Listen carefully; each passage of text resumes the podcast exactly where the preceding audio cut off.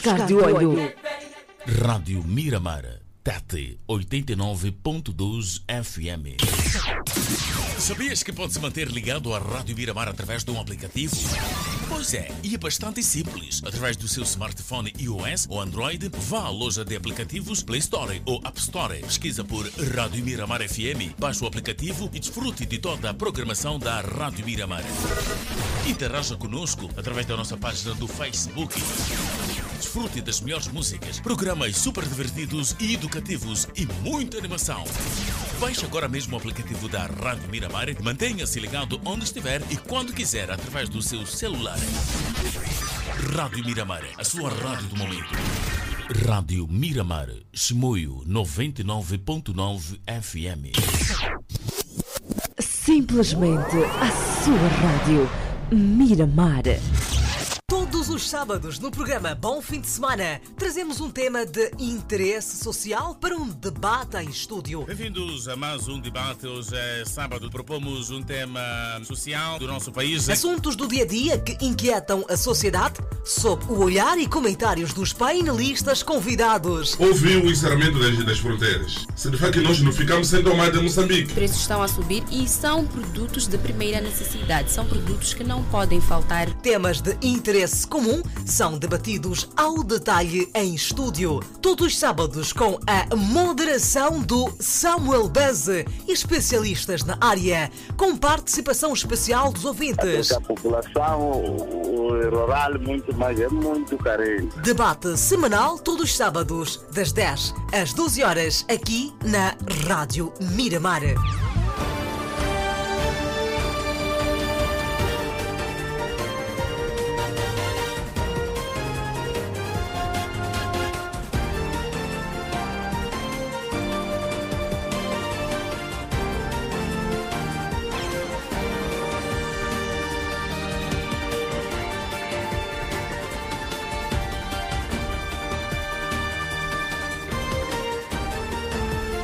Já com 10 horas e 4 eh, minutos. A todos, eh, muito bom dia e bem-vindos a mais um debate semanal. Hoje é sábado, dia 7 de agosto de 2021.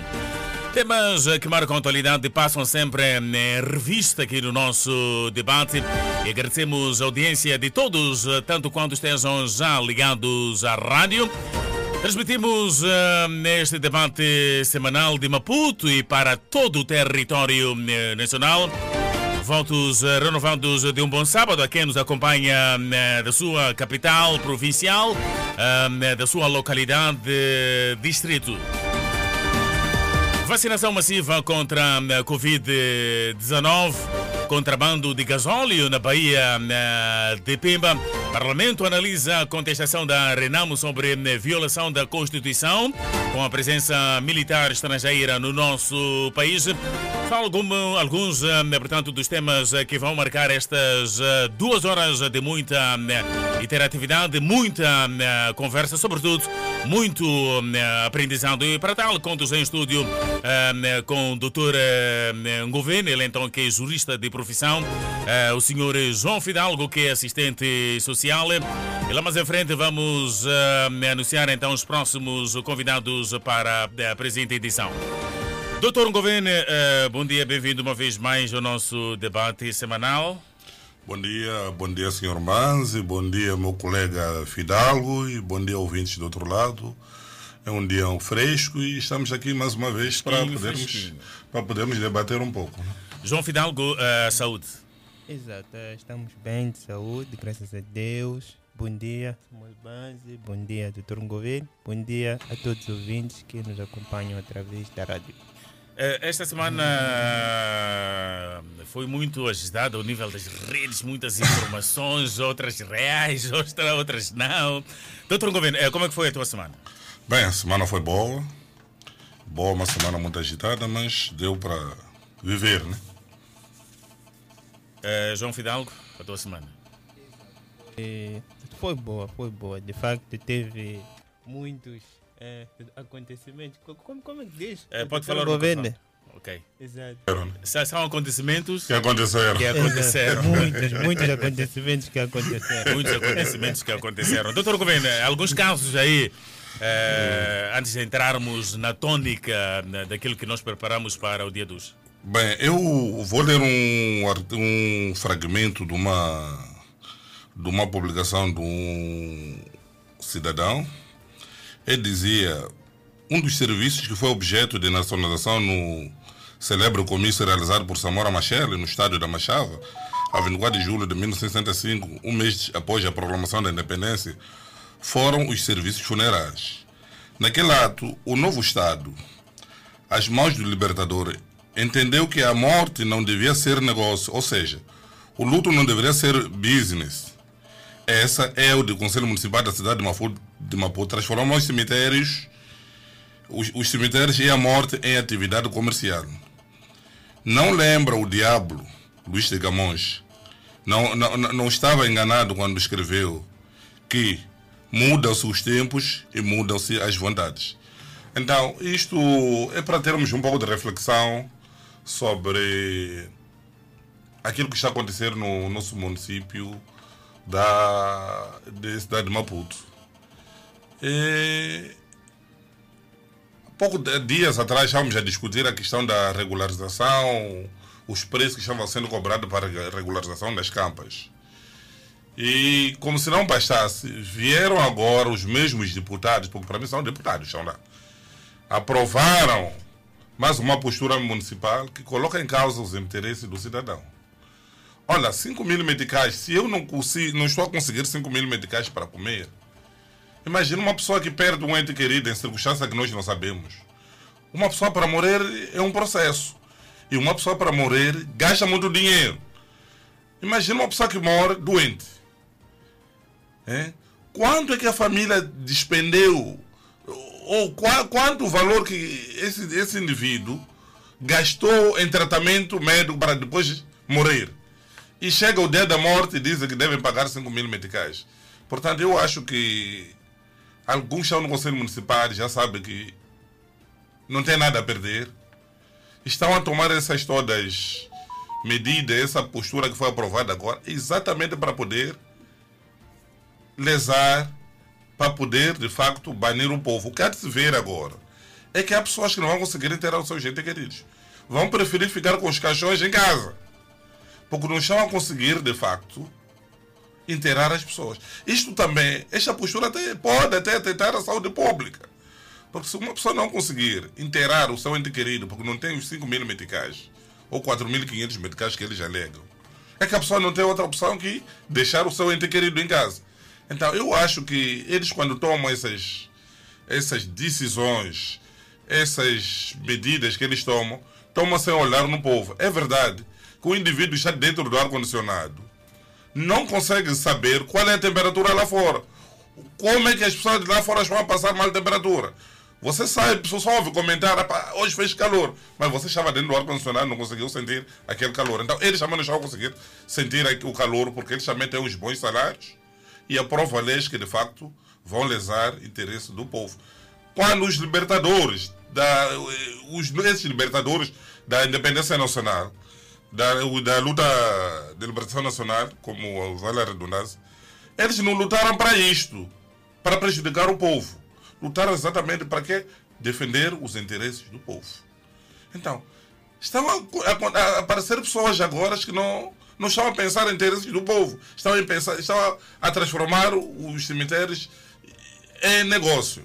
Este é o primeiro ponto que eu tinha aqui por rebater. O segundo ponto, eu para dizer que de, desde, bem, há 30 e tal anos que morreu o Samora Machel, voltei de novo a ver o Samora Machel nesta semana.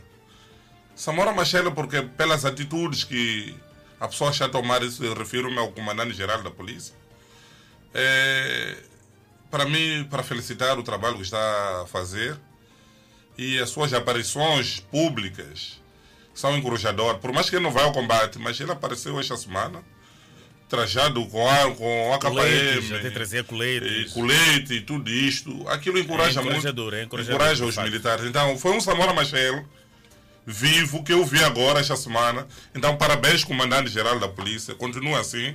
Mas também nesse grupo que, nessas viagens que tem realizado, além de levar essa comitiva, também devia levar os comandantes provinciais, para também fazer a, integrar aquela comitiva. Porque nós estamos a ver só o comandante a sacrificar, de quando temos outros aqui que também deviam dar um bom exemplo, porque o bom exemplo são, os bons exemplos são esses que de facto merecem ser reconhecidos. Muito bem, então estamos já com 10 horas e 12 minutos com relação ao assunto eh, referente ao Conselho Municipal eh, de Maputo. Este é um assunto eh, que ainda vai fazer correr, eh, portanto, eh, muita tinta. Fidalgo, eh, algum marco digno de registro aqui no nosso debate semanal? Exato, exato, exato. Só que gostaria de parabenizar aqui o Dr. Ngoven, rematou muito bem a questão uh, do Conselho Municipal, Municipal, de facto. Rematou muito, mas, mas muito bem. É, é triste, é, é, triste termos esse tipo de posturas. Eh, de facto, são posturas que são aprovadas por, pela Assembleia Municipal. Eles têm um peso de, de deputados, são deputados a nível uhum. de, da Assembleia Provincial. E mais uma vez, essas pessoas que são deputados que deveriam estar a trabalhar em prol do, do povo okay. estão a mostrar que estão totalmente alheios àquilo que deveria eh, ser a sua função. Ao invés de zelarem eh, para o bem do povo, estão a fazer o contrário. De certo que isso não beneficia o povo, mas sim a eles eh, próprios. A questão que se levanta muito é quanto é que recebe, por exemplo, um morto para poder custear essas despesas que eles querem que os mortos é, é, exato, é, consigam custear. Porque nós estamos é, num nível, é, é, num contexto, melhor dizendo, de Covid, em que é, a nível mundial há reclamações em, termos da economia, ela baixou, os bolsos estão totalmente é, é, esvaziados, o nível de desemprego, o índice é, de, de, de, custo de vida a subir cada vez mais. Então, uh, fora o contexto em si, que não explica essa postura, essa aprovação, uh, de, de, dessas taxas, etc. Temos também uh, a, a, questão aqui dos argumentos da justificativa que eles têm. Não são, uh, não são plausíveis. Eles dizem que usaram, por exemplo, o salário mínimo mais alto.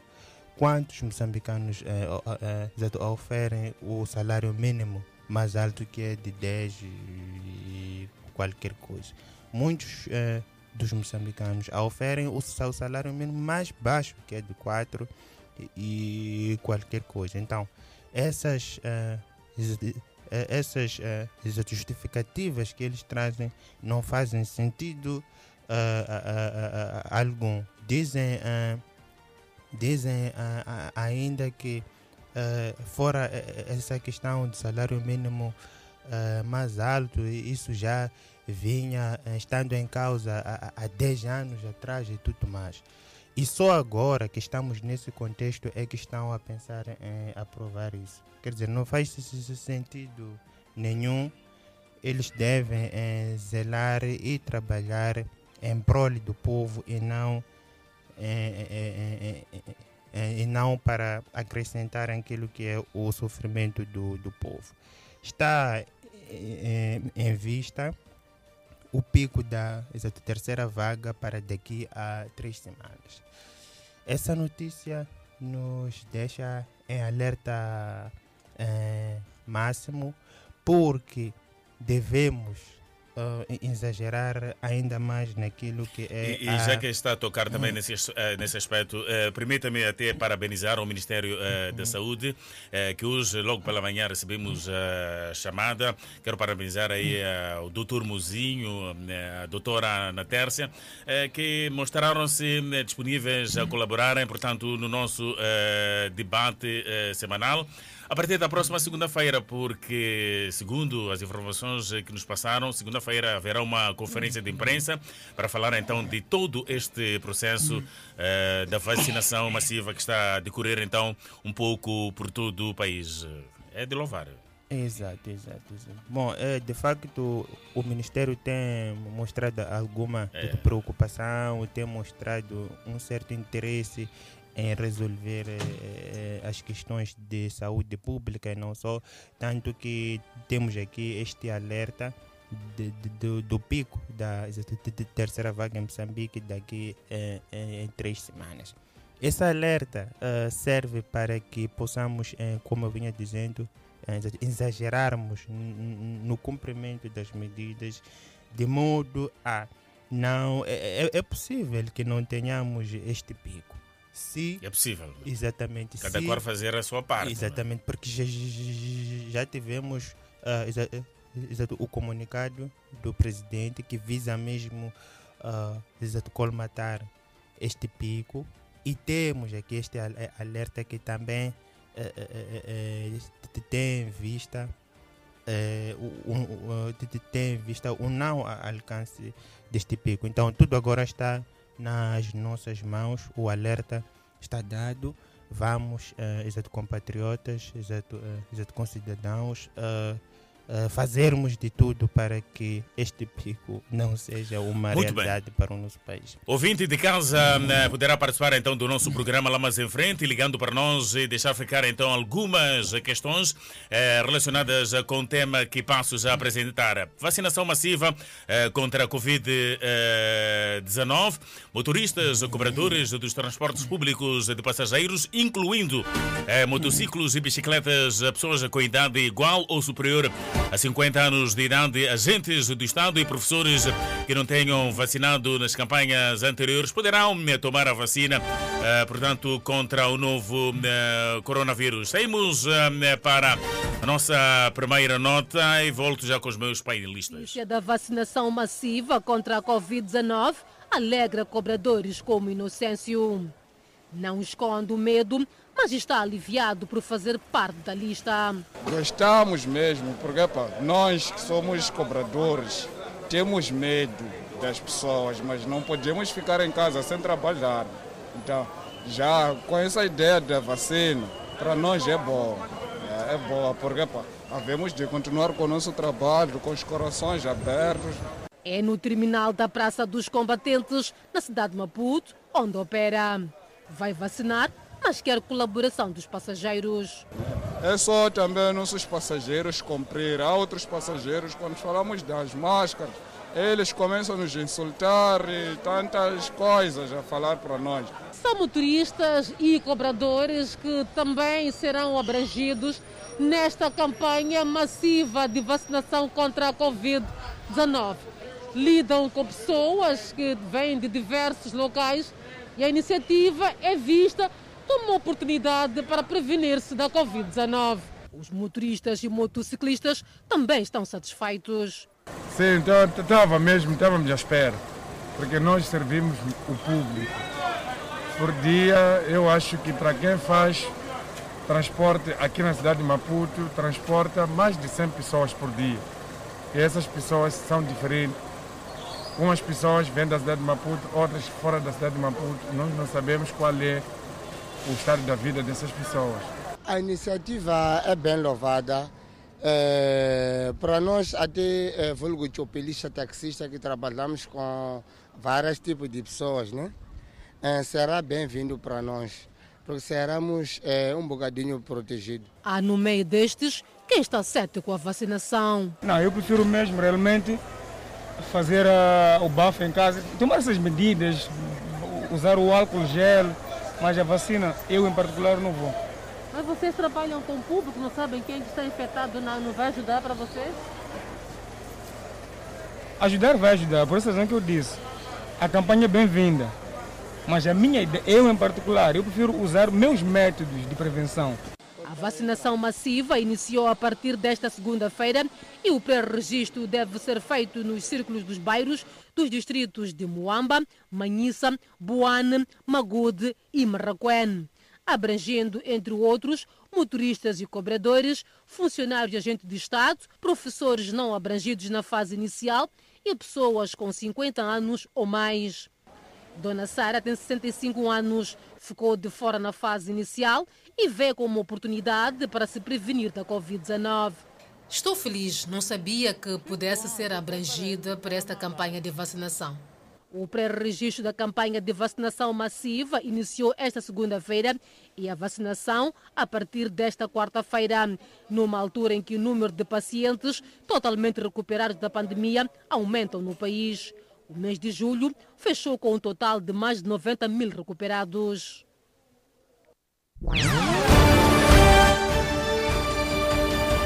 Estamos a com 10 horas e 22 minutos. Uh, Doutor Governo, estamos uh, a lutar então contra esta uh, pandemia, mas um ganho, né? Uma mais-valia estava esta campanha de vacinação massiva. Qual é a tua opinião?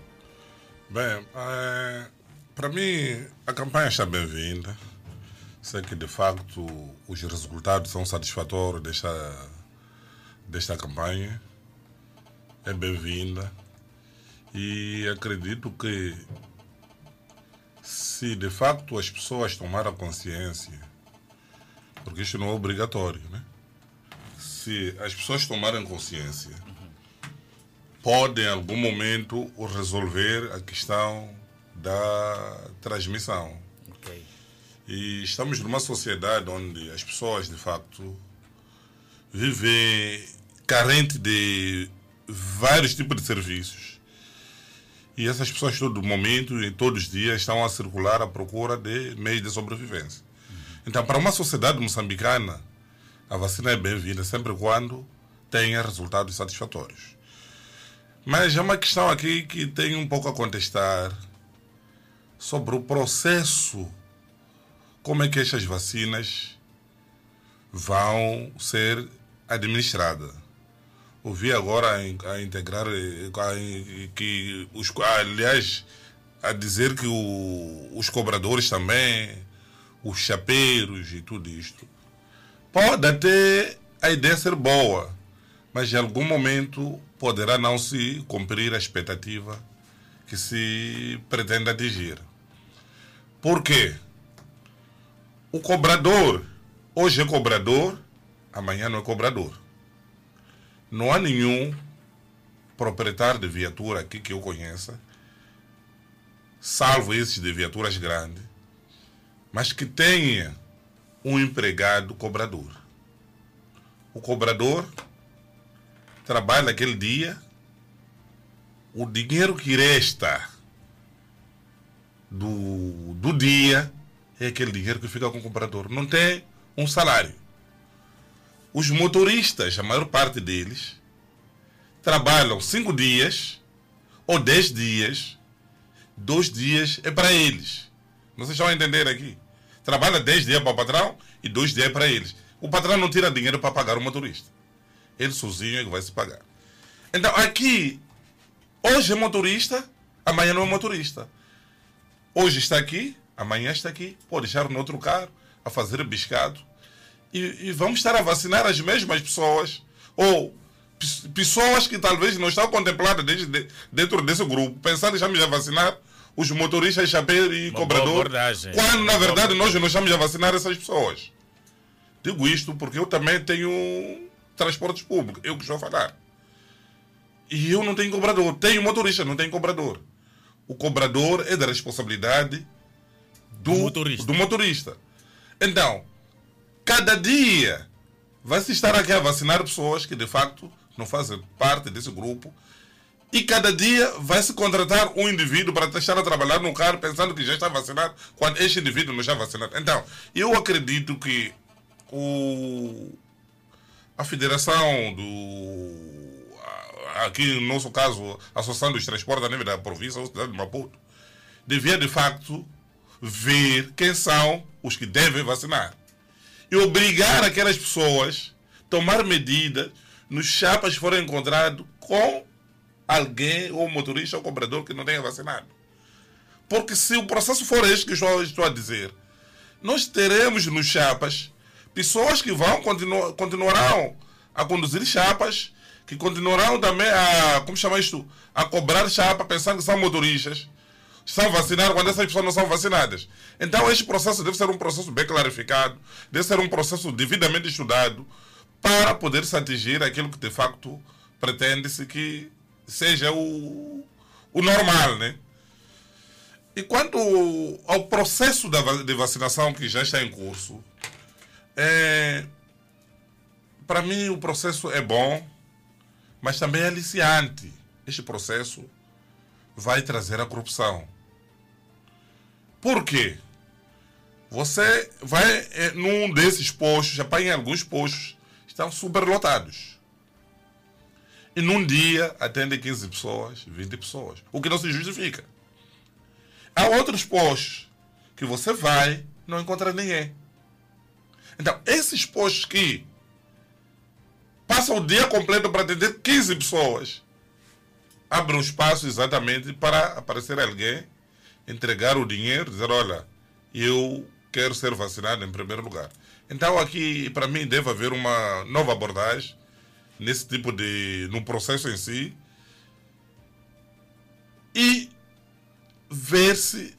O, aliás, o próprio ministro, que é o titular do Ministério da, da Saúde, devia de facto ver como é que este processo deve, ou fixar metas a esses funcionários. Olha, os funcionários devem vacinar 100 pessoas e colocar pessoas para inspecionar. Inspetores que devem passar posto a posto. Porque pode haver também alguns postos que não há afluência de pessoas. Mas não se justifica que num posto onde há pessoas estão lá, desde no início do dia, que tenha se vacinado durante todo o dia 10 pessoas. Isso vimos agora. E, e, na tua opinião pode até haver aqui desvio de, de algumas vacinas, não é? E, e, eu Sim. não duvido que haverá pessoas que vão ser injetadas água ou coisa que não tem nada a ver com vacina. Então, para mim, aqui deve haver fiscalização aqui. Deve haver inspetores.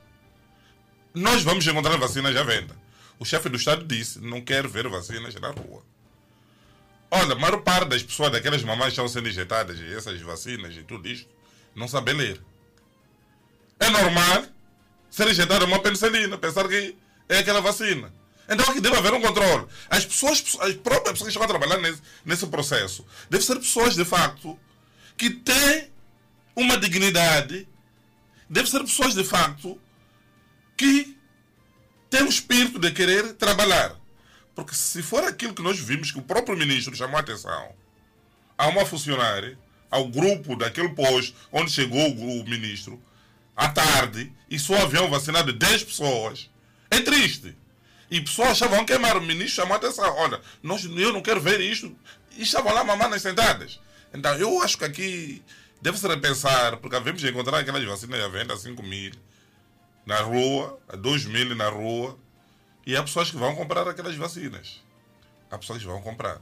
Então, o que eu vou pedir, de facto, nesta é que haja um maior rigor, maior rigor, porque, de facto, vontade, muitas pessoas querem vacinar.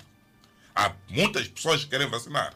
O problema é a lentidão que existe nos postos. Estas são algumas das questões que vamos levar então na próxima segunda-feira na e, conferência de imprensa. E, e, de, e, na verdade, há postos que não, ninguém está lá.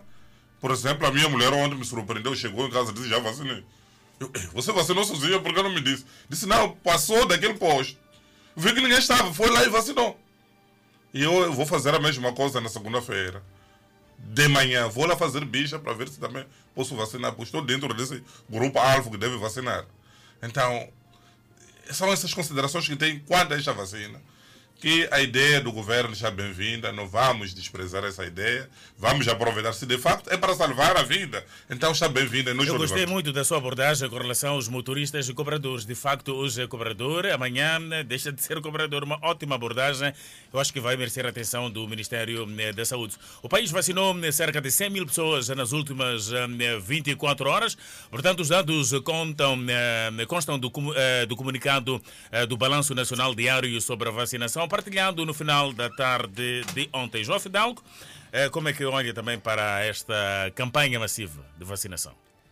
Uh, bom, uh, para mim é bem-vinda e demorou. O que estava a ser feito inicialmente é, de se vacinar nos postos de saúde, nos hospitais, etc., não era de, de praxe, não era o apanágio. É por isso que não víamos pessoas lá uh, nos postos, uh, no, nos centros de saúde, nos hospitais, etc. Porque o que é exato, de, de, costume quando se trata de vacinação é, é porta a porta. Nós estamos habituados a sermos vacinados nas escolas, em casa, nos bairros, quarteirões, etc. Então, havendo essa uh, devolução de, de, de, da postura ou de, uh, havendo uh, esse uh, do, do hábito. já estamos a ver que muita gente está a aderir, estamos a ver postos com muita gente, quer dizer, a demanda é, é, é, é maior, há maior procura, tanto que vemos alguma desorganização, coisas já uh, que são alheias àquilo que nós desejávamos face a essa demanda, justamente porque o, o, o, o Ministério teve uh, a consciência de voltar a fazer que, aquilo que nós estávamos uh, a, a, habituados. Agora, uh, foi boa de facto a observação aqui do doutor eh, governo enquanto aos, eh, aos cobradores. Isso nos remete ao facto de termos algumas uh, profissões que ainda não foram uh, uh, legalizadas, ou que, por mais que seja a nível de uma associação, porque a associação, por exemplo, de cobradores vai é, permitir com que exato, saibamos quem é, é, é e quem não é. Então, não corremos tantos riscos que aqui foram levantados pelo doutor em governo. E isso urge também para outros casos, porque temos pessoas, por exemplo, antiopelistas, eh, chovas, eh, quer dizer, eh, essas profissões são profissões muito passageiras, não é?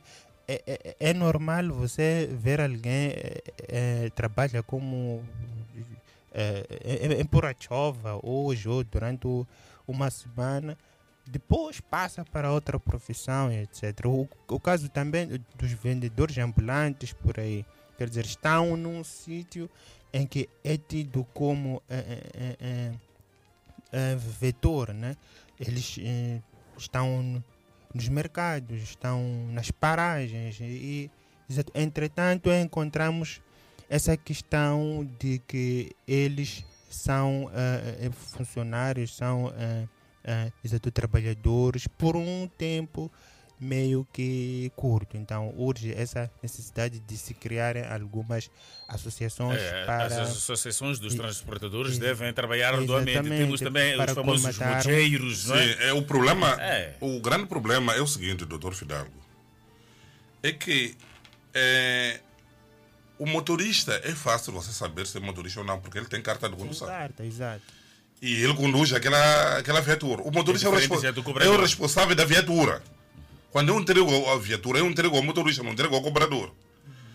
É, há de ver que na África do Sul o motorista não tem cobrador, não sei se vão mentir. Esta, esta figura do cobrador é que é Moçambique. Na África do Sul não, não existe cobrador. Então a ideia era aquela. Os próprios motoristas acabaram trazendo o cobrador para poder lhes ajudar nas suas incursões de. Eh, aquelas incursões que eles fazem, que às vezes não são abonatórias. No entanto, aparece essa figura do cobrador. Mas cobrador está lá. Muitos cobradores é que criam prejuízo para o próprio patrão. E muitos cobradores é que até acabam induzindo o próprio motorista a cometer irregularidade. Chega numa parada, vamos, vamos, vamos, vamos, vamos, vamos, vamos. Não sei se já entenderam isto. E às vezes o próprio motorista chega num lugar, o cobrador, aliás, num lugar onde sabe que não se pode parar. Epa, para aqui, para aqui, para aqui. O, o motorista para, leva alguém e num lugar proibido. Então, é motorista, é cobrador que hoje, se ele vê que neste chapa aqui não conseguiu levar um, algum dinheiro para casa, aquilo que ele chama de mazavo, não conseguiu levar 200, 300 para casa, ele amanhã já não trabalha nesse carro. Não sei se vão entender. Vai procura outro carro onde ele pode, de facto, roubar mais dinheiro. Não são todos que roubam, né? Mas pode ter mais benefícios em relação a outro chapa. Então, será motoristas que, cobradores, que hoje estão aqui, amanhã são cobradores, amanhã não são, não são cobradores. Eu vou dizer um exemplo concreto. Quando você vai no João Mateus, parar de João Mateus, você chega a. Diz um cobrador, há de ver, são 10, 20 que correm para o carro para fazer biscato naquele dia. Então, aqui deve haver um trabalho duro. Ou as pessoas que devem cobrar no chapa devem ser pessoas vacinadas. Apenas pessoas vacinadas. Tem que ser a ideia. E reconhecidas pela associação. Mas só que também já, quando essas pessoas forem reconhecidas pela associação, em algum momento vão querer se valorizar. Haverá aqui também esse desnível. É verdade, temos de valorizar todas as pessoas, mas não será fácil este processo de vacinar os cobradores. Motoristas já é fácil, porque o dono do carro é aquele que tem carro. Mas cobrador é cobrador hoje. Amanhã não é cobrador. Então vamos ter que todos os dias termos a certeza que este vacinou, este não é, vacinou. Se calhar os cobradores deviam andar munidos do cartão é, pendurado não, é uma espécie o que de, devia, de crachá, O é? que devia acontecer Sim. é que as associações, os próprios o próprio regulamento de transporte, devia dar a carteira, assinada uma carteira, que para exercer essa tra esse trabalho de motorista, a pessoa deve ter uma carteira reconhecida. Não qualquer pessoa que acorda de chinelos, calções, vai cobrar chapa. Não sei se já, já entenderam. O que acontece é que qualquer pessoa que tem fome, acorda de chinelos, de qualquer maneira, calção, vai cobrar e chega lá começa a criar, a cometer indisciplina no chapa e diz que é, é cobrador. Então, aqui devia haver este reconhecimento legal que da forma que se obriga o transportador, o motorista, a ter carta de unção, o próprio cobrador também devia ter, ter uma carteira, uma profissional, carteira né? profissional que lhe habilite a fazer aquele trabalho. E aí seria mais fácil o controle, a vacinação desse grupo de pessoas. Então, nesta forma que está, será difícil. O Ministério vai estar a vacinar pessoas que não são, que não estão dentro do grupo, e teremos motoristas, cobradores, aliás, nos chapas que nós vamos pensar que estão vacinados vacinaram, quando na vida real não vacinaram, estão lá. Então, é um trabalho que o próprio, a própria saúde deve fazer em, em sintonia com as associações dos transportadores a nível do país. Não só em Maputo, mas a nível do país.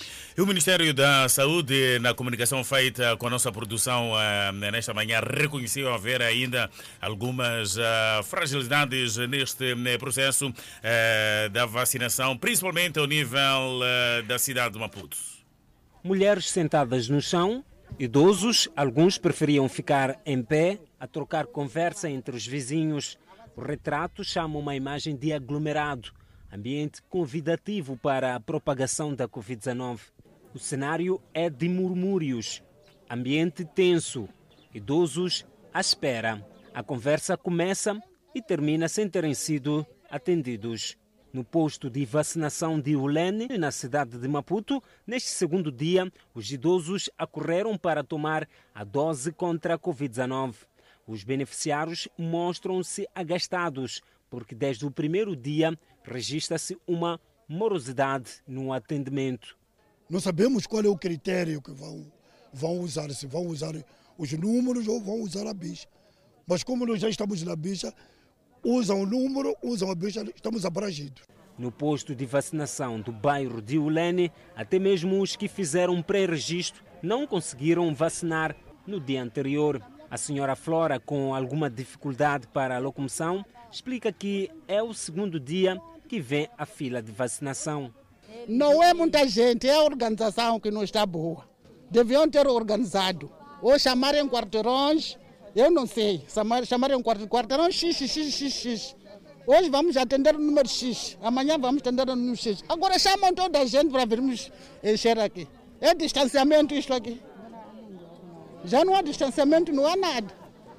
E isso não fica bem. Eu aqui estou doente. Estão a ver esse pé aqui. Mas desde ontem eu tenho que pedir boleia para vir aqui. Ontem pedi boleia, vim aqui, voltei. Hoje estou aqui. E hoje vou voltar de novo, sem apanhar vacina. Amanhã vou pedir boleia de novo para vir aqui. Eu não consigo andar. A morosidade está a inquietar alguns idosos que chegaram neste posto de vacinação logo pela manhã e até então ainda não foram atendidos. Os idosos dizem que há uma certa desorganização neste processo de vacinação. Não está a ver a sucesso como que leva as senhas, como que dá as senhas para nós. Estás a ver aqui, nós é para levar a senha, ir para casa. Então amanhã que venha para marcar. Então até agora nós que estamos para de senha, não apanha nada. Estou apanhando solo e fome desde que nós acordamos. É isso, papá. Agora já vão para as 12, quer dizer que desde as 6 ainda está. Vai até para as 12, nós ainda estamos aqui. Não está a ver nem aquele de vacinado, nem aquele, nem, nem o que. Não sei se nós está de vez para nós apanhar a alimentação, não sei, mas está à espera de apanhar uma vacina para a doença. Mas agora está aqui a apanhar outra coisa. Já está com fome? Estou com fome mesmo, até com, com tentura na cabeça, porque esse é o tempo, eu já comi há muito tempo. Na campanha massiva iniciada esta segunda-feira, o governo prevê imunizar mais de 1,5 milhão de moçambicanos.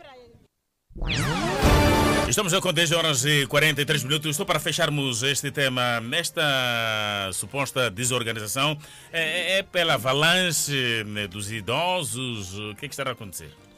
Bem, o, para mim a desorganização é que essas pessoas que estão diante, em frente desta, deste processo não foram preparadas. Apareceu a vacina, esta oportunidade, olha, quem sabe vacinar vai para lá. E eu quero acreditar que as pessoas que estavam a vacinar sejam todas enfermeiras. Pessoas que sabem, de facto, vacinar, não, que não seja qualquer outra pessoa que esteja lá naquele processo. Então, essas pessoas não tiveram uma preparação prévia para poder enfrentar este Lidar, tipo, portanto, com esta com, situação. Com esta situação. Foi aquela, ah, já temos vacina, porque isto não foi programado. Isto, as vacinas já aparecem quando aparece.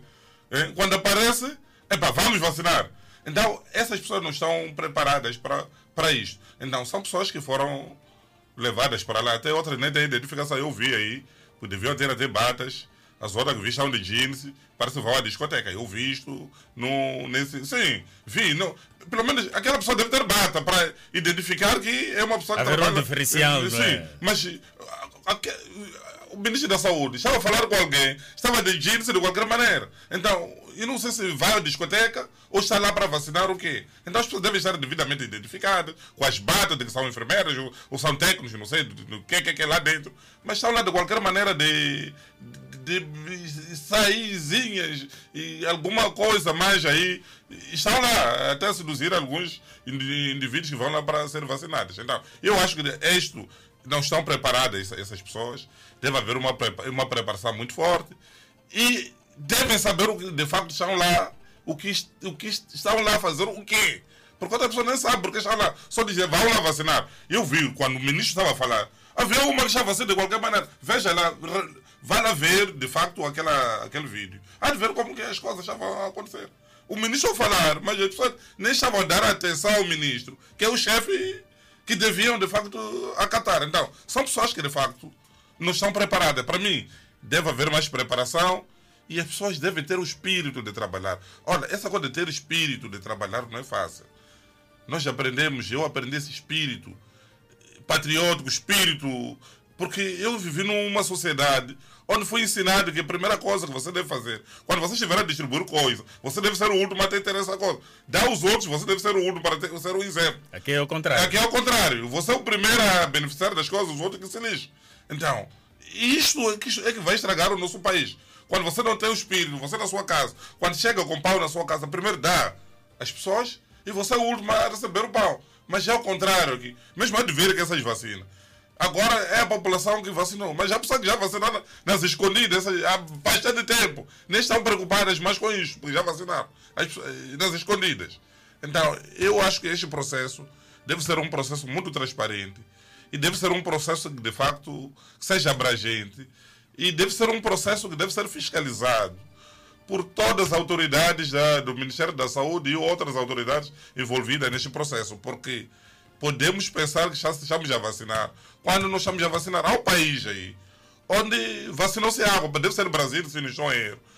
E pessoas estavam sendo, nos Estados Unidos também, era água que estavam sendo vacinadas. E, pessoas, e a pessoa pensava que foi, tomou vacina enquanto é água. Então, aqui deve haver essa transparência, porque é, nós, a nossa sociedade não está. E eu estava a ver até um, na Índia um, um parlamentar indiano. Ele estava no parlamento dizer o seguinte, que se a vacina fosse o coronavírus, fosse dinheiro, então nenhum povo indiano teria recebido o coronavírus. Vocês vão entender que se coronavírus fosse dinheiro, então nenhum povo teria direito desse coronavírus. Mas é, é, é coronavírus, de facto. o povo tem direito. E o povo está sendo infectado porque exatamente não é dinheiro. Então eu acho que as pessoas devem ter essa consciência. Vamos ajudar o outro, não vamos ter esse espírito de desviar. Mas também essa lentidão que está a ver, está a ver exatamente porque parece que não se criou condições para aquelas pessoas. A pessoa entra às 8, abre às 8, porque é o horário que está vigente agora. Até às 9, a pessoa quando chega vai matar bichar. As pessoas estão sentadas. 12 horas querem almoçar, 14 horas querem ir para casa. Então, o horário em si não vai ajudar o processo de vacinação. E acredito que aqueles deviam até ter um bônus especial. Aqueles que estão neste processo de vacinação. Primeiro estão numa situação de risco. Deviam ter um bônus especial. E o horário não devia ser até as 14 horas. Devia se estender mais até as 8 horas. Nós, quando queremos campanha, afinal, em, aqui, em que momento nós abrimos as urnas aqui? Por que não vamos fazer a mesma coisa? Vamos fazer aquilo porque queremos voto. Pode fazer a mesma coisa, abrir a mesa de voto às 7, às 8 horas. Não é assim como se faz. É assim. Então, por que não vamos fazer a mesma coisa que fazemos quando é campanha? Das 7 horas até as 18 horas. Vamos fechar. Acabou. Então, estamos a dizer que 8 horas ele vai, o funcionário entra para vacinar, 14 horas vai para casa. Mas estamos numa situação de emergência. Então, aquilo que nós fazemos quando queremos campanha, queremos votos, então vamos implementar agora na, na, na, na vacinação. Vamos abrir das 7 às 8 horas. E deve-se criar condições para aqueles agentes da saúde estão lá. Nas campanhas não é a mesma coisa que é feito. A comida para aquele, aquelas pessoas. Deve-se criar condições pelo menos um almoço para aquelas pessoas, para não poder, para não se afastar muito daquele local onde estão um almoço ou um bônus, um subsídio. Eu ouvi, esse subsídio sempre foi aprovado há pouco tempo para esses funcionários de saúde, parece que ia ter 30% se não estou em erro. Deve-se criar um subsídio para okay. essa, essas pessoas estão dentro daquele processo. Fidel, é só para fecharmos este tema, porque temos mais temas que marcam a atualidade. Uh, não estará aqui o Ministério da, da Saúde a falhar na comunicação com os beneficiários? Em termos da divulgação uhum. deste, deste todo o processo, eh, os locais, eh, as horas. Exato. Eu sinto que uh, a falta de, ou a falha de comunicação não é de hoje. Está a falhar aqui e vinha falhando também desde o início, quando pedíamos uh, o programa de vacinação porque se falhou o programa lá, não chegou a tempo e horas e a própria divulgação não foi das melhores, com certeza que ia também falhar neste momento. Mas nunca é tarde, eu tenho exato, defendido muito isso, nunca é tarde para corrigirmos uh, os erros. Há muitos órgãos de comunicação que uh, estão abertos para uh, acolher o Ministério de Saúde nessa exato, divulgação. Uh, não vamos dizer que não existe é, de, de, divulgação, existe, mas ainda não é aquela é, que nós é, exato, pretendemos. Pretendemos uma exato, divulgação muito exato, abrangente, que exato, abranja todas as pessoas, inclusive aquelas que não têm rádio, que não têm TV, que não têm que não têm redes sociais, etc. E sinto que uh, os funcionários que estão a trabalhar nessa campanha de vacinação estão a carregar os hábitos existentes nos nossos hospitais. Estou a falar aqui do mau uh, atendimento, estou a falar de questões ligadas a uma certa desordem por aí em diante. O que estou a dizer foi inclusive testemunhado pelo ministro da Saúde, Armindo Tiago. E eu vejo que os, exato, os dirigentes ao nível do ministério estão a fazer a sua parte. Vejo e noto alguma preocupação por parte dos eh, de- de dirigentes. Daí que chamo maior atenção aos funcionários envolvidos na campanha de vacinação, de modo a deixar eh, atitudes de desordem, de desordem, atitudes de mau exato, atendimento e mostrarem, ah, na, na verdade, é fazerem aquilo que juraram, porque no seu juramento juraram ah, ah, salvar vidas, juraram trabalhar e de tudo fazer em prol de uma vida. E não é o, o- que estamos a ver eh, nos postos de vacinação, assim como nos nossos hospitais. E a continuarem assim, vão manchar eh, o, o nosso ministério, vão exato, prejudicar o povo e vão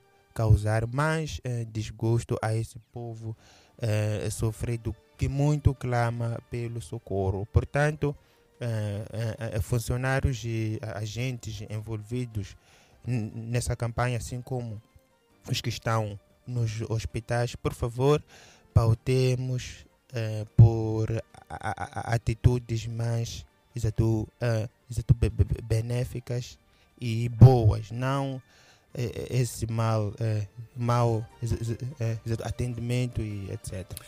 10 horas e 53 minutos, sim, doutor Governo, só vamos E- ao... e- Sim. Eu ia dizer, mas ia acrescentar mais. A identificação, o traje, é muito importante. Essas pessoas devem trazer batas para nós sabermos que estamos a lidar com pessoal de saúde. Essas pessoas devem trazer carachás para podermos identificar qualquer falha que estiver a cometer. Isto não tem. Então, vir de sainha, sainha curta para vir vacinar, isto não faz parte da ética médica. Então, eu acho que o ministro está a ouvir isto e deve, de facto, providenciar isso. É, o doutor Mozinho está a acompanhar o nosso, o nosso debate. Ele disse que ficaria atento para acompanhar então os contornos deste, deba- eh, Não, deste é- debate. isso é muito importante. E não que fiscaliza peso das botijas na- nas nossas cidades, já já. Voltamos num piscar de olho. Rádio Miramar, Pemba 103.3 FM.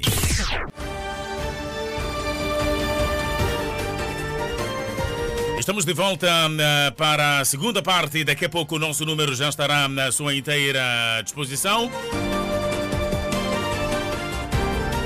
O Instituto Nacional de Normalização e Qualidade realizou na última quarta-feira uma campanha de fiscalização de peso das botijas de gás doméstico ao nível das cidades eh, de Maputo e Matola, uma ação que será eh, replicada um pouco por todo o país. Na cidade de Maputo foram visitados cinco postos de venda. Entretanto, um é que tinha gás disponível. Num dos postos localizados no bairro da Machacane, foram fiscalizadas 32 unidades de um lote de 485 botijas de gás da Galp, com 11 quilos de peso. Da amostragem selecionada, ou seja, das 32 unidades de botijas fiscalizadas, 29 unidades reprovaram, com média de 10 quilos, tendo o lote sido efetivamente interdito à venda ao público. Na cidade da Matola foram visitados quatro postos de venda e três tinham gás disponível. Nessa operação foram fiscalizadas 10 amostras de botijas de gás da Galp, com peso de 11 quilos, tendo sido reprovadas 6, com uma média de peso que varia de 9 a 10 quilos. Nas botijas de gás da Petrogás, com 9 quilos, três amostras foram reprovadas com uma média de 8,87 quilos. Nas botijas com 14 quilos, 13 amostras foram reprovadas com média de 13,78 quilos. E nas botijas com 19 quilos, 5 amostras foram reprovadas com uma média de 18,89 quilos. Alguns munícipes já reclamavam da quantidade de gás doméstico vendido em alguns pontos das cidades de Maputo e Matola. Imagina um trabalhador, um chefe de família, que foi afastado do seu emprego ou foi reduzido o salário, não é? Ele depois vem enfrentar essa situação. as botijas não são transparentes, não nos permitem ver o que há lá dentro, as quantidades exatas. O, ou se se enchesse como os carros nas bombas de gasolina, em que a gente vê que estão a entrar, não vemos o tanque, mas vemos o contador, está a entrar X, vá que não vá. Apelar para os fornecedores responsáveis pelo enchimento das botijas, para que ponham a mão na consciência e encherem devidamente, para que o, o cidadão não se sinta lesado. O Instituto Nacional de Normalização e Qualidade, visando garantir a proteção dos direitos do consumidor, continuará a intensificar a fiscalização do peso de botijas de gás. Em algum momento, as Nossas Senhoras do Torongoven eh, nos surpreendiam com mensagens: acabou gás, acabou gás. A gente nunca ficava a saber o que é que de facto estava a acontecer, não é? Não, isso é verdade. Qual é a tua primeira análise que faz com relação a este assunto? Isto é verdade. É preocupante isto. E, de facto, se fosse uma coisa que se mete no bolso para a pessoa levar, íamos acusar até as nossas empregadas do médico que chamam Sim. roubar gás. Mas como é uma coisa que não é fácil roubar, todas as pessoas foram bem unânimes em reclamar. É verdade que havia reclamação e eu também senti na, na pele, porque eu, uma botija de 14 quilos, pelo menos, dura um mês, um mês e 10 dias por aí. Mas vi que talvez durava 20 dias. Muito menos, muito e muito menos. menos. Então, eu acho que o que deve acontecer é que Primeiro, não há um erro possível que eles, os próprios fornecedores de, do gás podem alegar que houve um erro. Aqui não há erro. Aqui houve uma intenção. Porque o erro é numa botija. Mas no universo de 400 garrafas, você faz uma testagem de 40 garrafas, vai encontrar duas que estão aptas e outras já não. É que aqui é um problema do- da própria fábrica. Isto por que, que é, é feito? Por que eles fazem isso exatamente? Isso é para ganhar mais. eh, Para ficar mais gás, para poder vender mais. Sim. Isso é uma forma É de eles lucrar mais. Para não dizer vamos aumentar o preço, eles diminuem a quantidade do gás e mantêm o mesmo preço anterior. E como não é, é- aquilo não é transparente, acaba o cidadão, de facto, arcando os, os prejuízos. Mas eu acho que o Instituto Nacional de Normalização de Qualidade eh, devia não só esta, para mim, uma campanha que está a fazer, mas isso já devia ter acontecido logo lá nos fornecedores.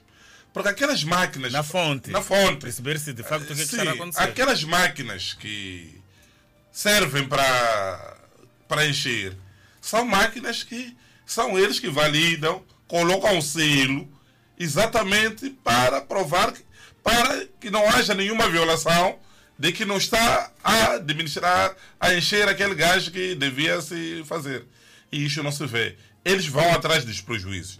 Deviam, de facto, ir atrás dessas empresas, tomar medidas. Porque eu também já estou lesado. E quem vai pagar durante esse todo o tempo que eu fui, de facto, lesado por esta atitude dessas empresas fornecedoras de gás. É verdade que eu não acredito tanto que há de haver uma medida dura contra esses, porque essas empresas em algum momento estão associadas com o nosso o Estado. Vocês estão a entender, né? A Petromol, que eu, em algum momento, tem alguns. eh, eh, temos algum interesse, porque é a nossa. É uma empresa nacional. Então, eu não acredito tanto que serão responsabilizadas, mas de facto devia em algum momento responsabilizar-se. Porque nós estamos habituados. Estão a ver só o gás. Não estão a ver o pão que está acontecendo no pão. O pão é 10 meticais. Compramos a 10 meticais. Mas não é aquele pão que nós estamos a comprar. Há padarias que à noite vendem um pão. De manhã a medida do pão é o outro, é o mesmo preço. Quando você chega à noite, o pão tem outra medida, à noite de de manhã tem outra medida. Então, esta campanha não, não deve só, só terminar no gás. Deve abranger todos os serviços aqui existentes. Falamos aqui de pneus aqui, que estão a entrar em Moçambique e não têm qualidade. Falamos de muitos produtos que estão a entrar em Moçambique e não sabemos de onde vem. Temos nas farmácias vários medicamentos estão sendo vendidos agora, que não sabemos se de facto aquelas, aqueles medicamentos são aqueles ou não.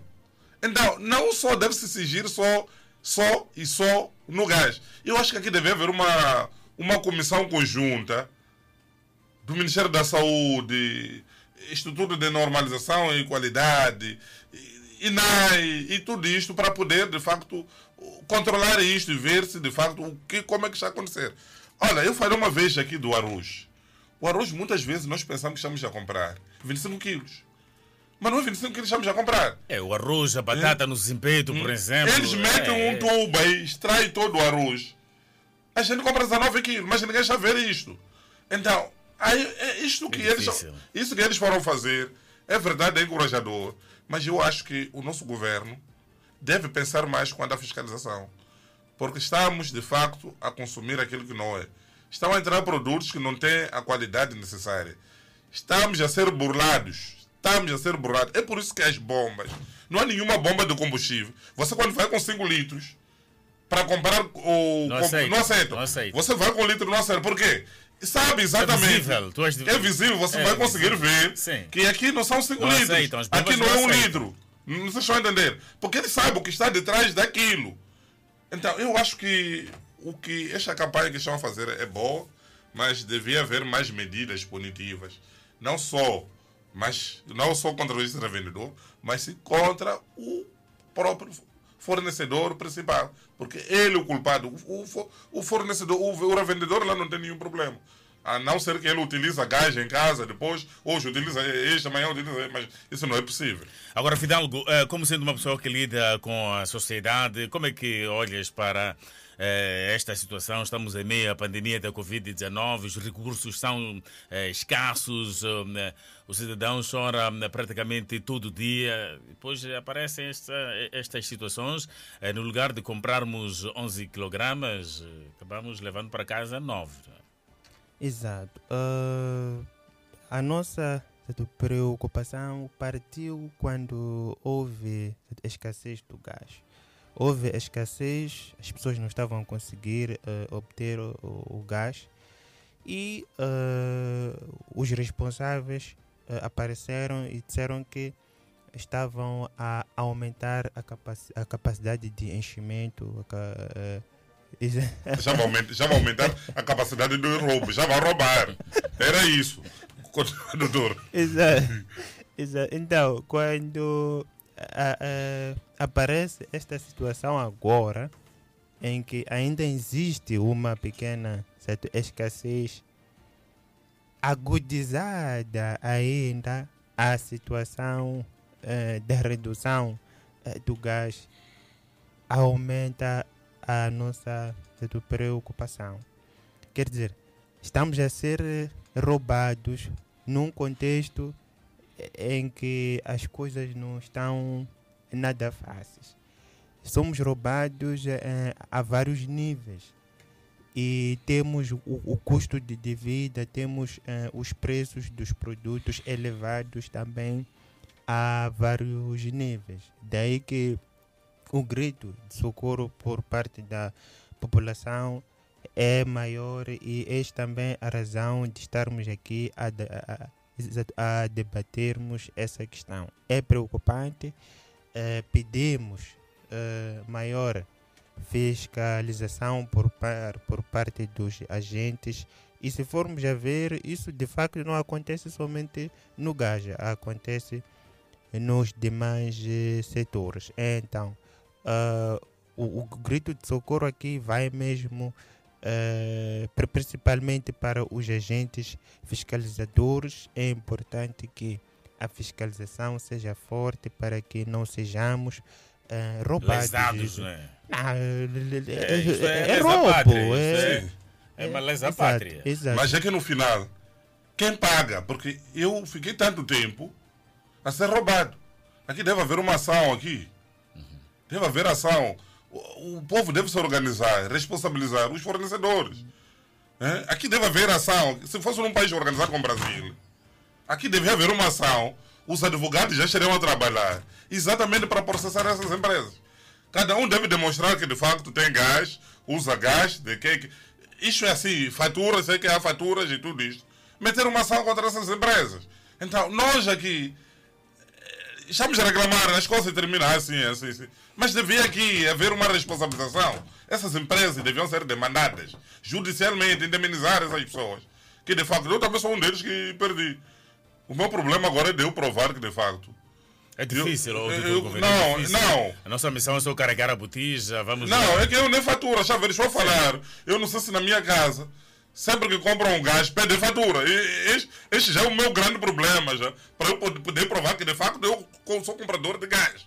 Em algum momento eu também estive aqui lesado. Então, nós não, não pedimos faturas. A botija, basta entrar na tua casa, é difícil provar que de facto É que não foi você aquela só chega qualidade. entrega dinheiro onde compra gás e não dá fatura. Sim. Então, isso é esse outro problema que nós temos. E a fatura serve exatamente para poder justificar nas finanças, para cobrar cobrança do imposto, que eles acabam não pagando o imposto. Não, mas, Porque- eh, eh, doutor, eh, mesmo tendo a fatura, para nós é difícil porque nem temos aqueles instrumentos capazes De medição, né? Exato, saber se a minha botija tem 10 em quilos. Mas, doutor, de- se na- não, não mudou o agregado familiar, somos duas pessoas em casa. O gás eu comprava, durava 30 dias. Eu tenho uma fatura que diz em cada 30, 30 dias eu compro gás. Mas depois disso, há uma redução, eu compro já gás há 20 dias. Então há uma coisa aqui que não está clara. Pode ser Não que- mudou o agregado familiar, não mudou nada. Eu até cheguei a Pode desconfiar que a que- senhora, os vizinhos Estava vinham a roubar. preparar as refeições em casa. Acabei de Sim, chegar a essa então- conclusão, que os vizinhos acabam vindo aí. Mas a Hã? inspeção que É de tudo complicado, é complicado. Eu acho que é devia dar multas pesadas. A inspeção. Para desencorajar isso. Devia dar multas pesadas. Mas é que isso não vai acontecer. Quando chegar lá, em algum momento, algumas pessoas vão receber dinheiro e acabou. Porque essas. Olha, essas todas máquinas. Olha, há bombas que eu não abasteço combustível. Porque eu sei que esta bomba não está, de facto, a me dar o combustível que eu preciso. Mas quem foi lá medir, quem foi lá colocar aquele selo, Estava tudo certo. Fora esse do Instituto Nacional. Inoc, de, Inoc. São eles que colocam. Quando há mudança dos preços, eles vão lá, calibram, fazem a calibragem daquela, daquela coisa. Mas é, nessa calibragem, já de ver que nem to- todas as bombas não estão a dar, não estão a, a, a- a abastecer o- a mesma quantidade. Então, uma coisa entre eles mesmo. Esses de Instituto Nacional de Informação e Qualidade, que não anda bem. Como é que se justifica que numa bomba 20 litros são 20 litros, e noutra bomba 20 litros são 19 litros? Quando são eles mesmos que vão fazer a calibragem de todas essas máquinas que existem por aí. Exato. Então, aqui é negociado aqui. Exato. E outra coisa que me inquieta é que parece que é apanágio que essas eh, essas institui- eh, essas instituições fiquem à espera de, de denúncias. Quer dizer, só funcionam com base numa denúncia e daí Infelizmente, né? fazem Infelizmente, alguma investigação. infelizmente, infelizmente. Eh, Enquanto que para eh, funcionarem as empresas, as fábricas, eles eh, vão lá, não, não há como uma empresa, uma fábrica, uma instituição funcionar sem ter ido lá uma equipa de inspeção para ver isto, mais aquilo. E vão de, de forma frequente. Agora, como é que não identificam esses casos? Daí que dou razão ao doutor governo quando diz que pode haver um certo, certo complô ali, uma troca de moedas para fechar algumas lacunas, porque não vemos outra razão. Há uma, uma questão muito simples. Aquelas máquinas para, o- para encher, que enche gás ou enche combustível, lá no, no fornecedores, são calibradas. E essas máquinas têm um selo. E essas máquinas são calibradas por esse, do Instituto Nacional de Qualidade, de Controle de Qualidade. Sim, qualidade. controle de qualidade. Con- controle de qualidade. São eles que vão calibrar. Estão lá, eles vão nas fábricas, vão fazer a calibragem daqueles instrumentos de medição.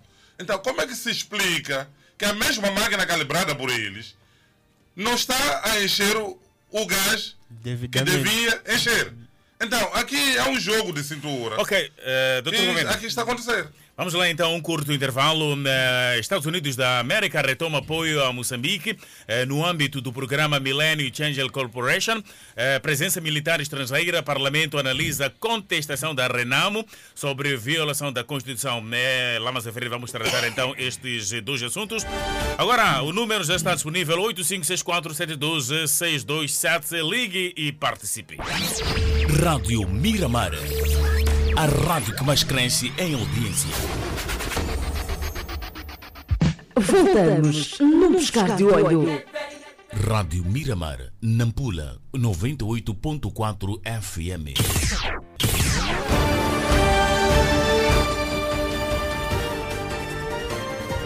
Estamos já de volta, 8564-712-627. O primeiro ouvinte em linha, bom dia. Bom dia, doutor Ngoene. Bom dia aí, ilustre cidade e o senhor Samuel Banz. E todos estão a acompanhar o programa nesse momento. Obrigado. É, aqui é Felipe Monteiro de Pedro. Eu muito mais quero falar sobre as nossas vacinas e a organização eh, do Ministério da Saúde. Eu penso que eh, o Ministério da Saúde parece-me a mim que essas vacinas estão a fazer de forma eh, não de boa vontade. Porque anotamos isso, muitas enchentes no- nos postos de vacinação, para além, para além disso, aquelas pessoas, para mim, eu acho que não foram, eh, não fizeram aquela pré-selecionar eh, selecionar as pessoas para poderem fazer esse serviço.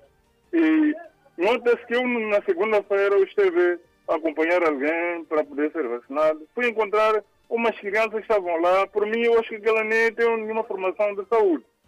Então, até fiquei um pouco, por um pouco eu queria desistir, dizer que vamos, não pode, mas a minha consciência, ok, deixa lá a pessoa ser vacinada. Porque quando eu ouvi, do jeito que estava, aquelas coisas, do jeito que o que estavam a explicar às pessoas, não me entrava na minha cabeça. Então, mais uma vez, eu digo que o Ministério da Saúde não, fe- não está a fazer isso como deveria fazer. Ou, por outra, não estão mesmo, não prepararam muito bem para poder, se sei que estão a dar de boa vontade essas vacinas, então não, não prepararam o suficiente para poder eh, oferecer essas vacinas às pessoas. Então, quero que o Ministério da Saúde tente lá re- reverter essa situação. Então, corrigir isso ainda tem para poderem corrigir. E as pessoas tenham, vão lá vacinar com toda a garantia de que estão a levar uma vacina boa que vai nos ajudar. É mais ou menos isso. Obrigado. Obrigado pela tua ligação. A boa nova é que a doutora Hortência, ligada ao Ministério da Saúde, está eh, mandando uma mensagem, está a acompanhar então o nosso programa. Está a fazer aqui o levantamento de todas as questões que estão aqui eh, sendo levantadas. Ouvinte em linha, bom dia. Bom dia, Mano Samuel Bande. Bom dia, Bom dia, Estevão, Dr. bem-vindo. Govene. E Bom dia, Mano Fidalgo. Bem-vindo Eh, ao debate, vamos queria lá. vos benizar o programa. Eh, o programa está boa. E a minha opinião, Mano Bande, é, é a vacinação do, do, do, do coronavírus. Eu concordo com o doutor Governo que quando diz que devia fazer tempo campanha, é, seria muito bom para pessoas controlar aí, polícia, não sei o que, que, que, que. É, eu, eu acredito que deve, ia, ia correr muito bem a vacinação, mas eu vejo que a- acho que as coisas não estão bem organizadas. Indo um pouco na questão do, do, do Conselho Municipal. O Conselho Municipal acho que não tem compromisso nenhum com o povo. E está a andar eh, a fazer coisas que não tem nada a ver ajudar com o povo. Porque, vejamos, muita gente está se morrer com coronavírus. Eles ainda aumentam muito dinheiro. Como é que a família vai conseguir enterrar o seu, o seu gente querido? E pedimos que quem der direito, vejamos essa situação, porque ah, o país não Acabamos eh, perdendo o contato aqui com o Estevão, que nos acompanha do Zimpeito, mas ficou aqui então eh, a sua ideia, efetivamente, que estamos a andar em contramão, não é? Ouvinte a linha, viva, bom dia. Samuel Banz, muito bom dia. Nelson James uh, Maton Lagar, bem-vindo ao debate, qual é a sua opinião? Neste momento eu estou aqui em Machamela minha. Maclamel, vamos lá, qual é a tua opinião? Eu vou comentar acerca dos cemitérios, não é? Olha, é, discordar um pouco com o Fidalgo, né? Doutor Fidalgo. Olha, algumas pessoas têm salário mínimo que vale a 2 mil meti- meticais até 3, metica, até 3 mil meticais. Então, quando eles ele vêm a dizer que epa, é, a, é, é, foi, foi feito assim análise baseando no, ao no salário mínimo. Não constitui a verdade, porque algumas pessoas falando sério, salário mínimo são 2,5 ou 3 mil meticais, principalmente os guardas. Tem, algumas pessoas recebem 3 mil meticais, isso é muito pouco. Então, para mim, que essa lei eh, seja bandida, porque não faz sentido nenhum. E ao mesmo tempo com velocidade. Porque, olha, é, um pessoal quando Nelson, arranja uma ótima posição aí. Tá, estamos a ouvir então com algum sururu aqui. Alô?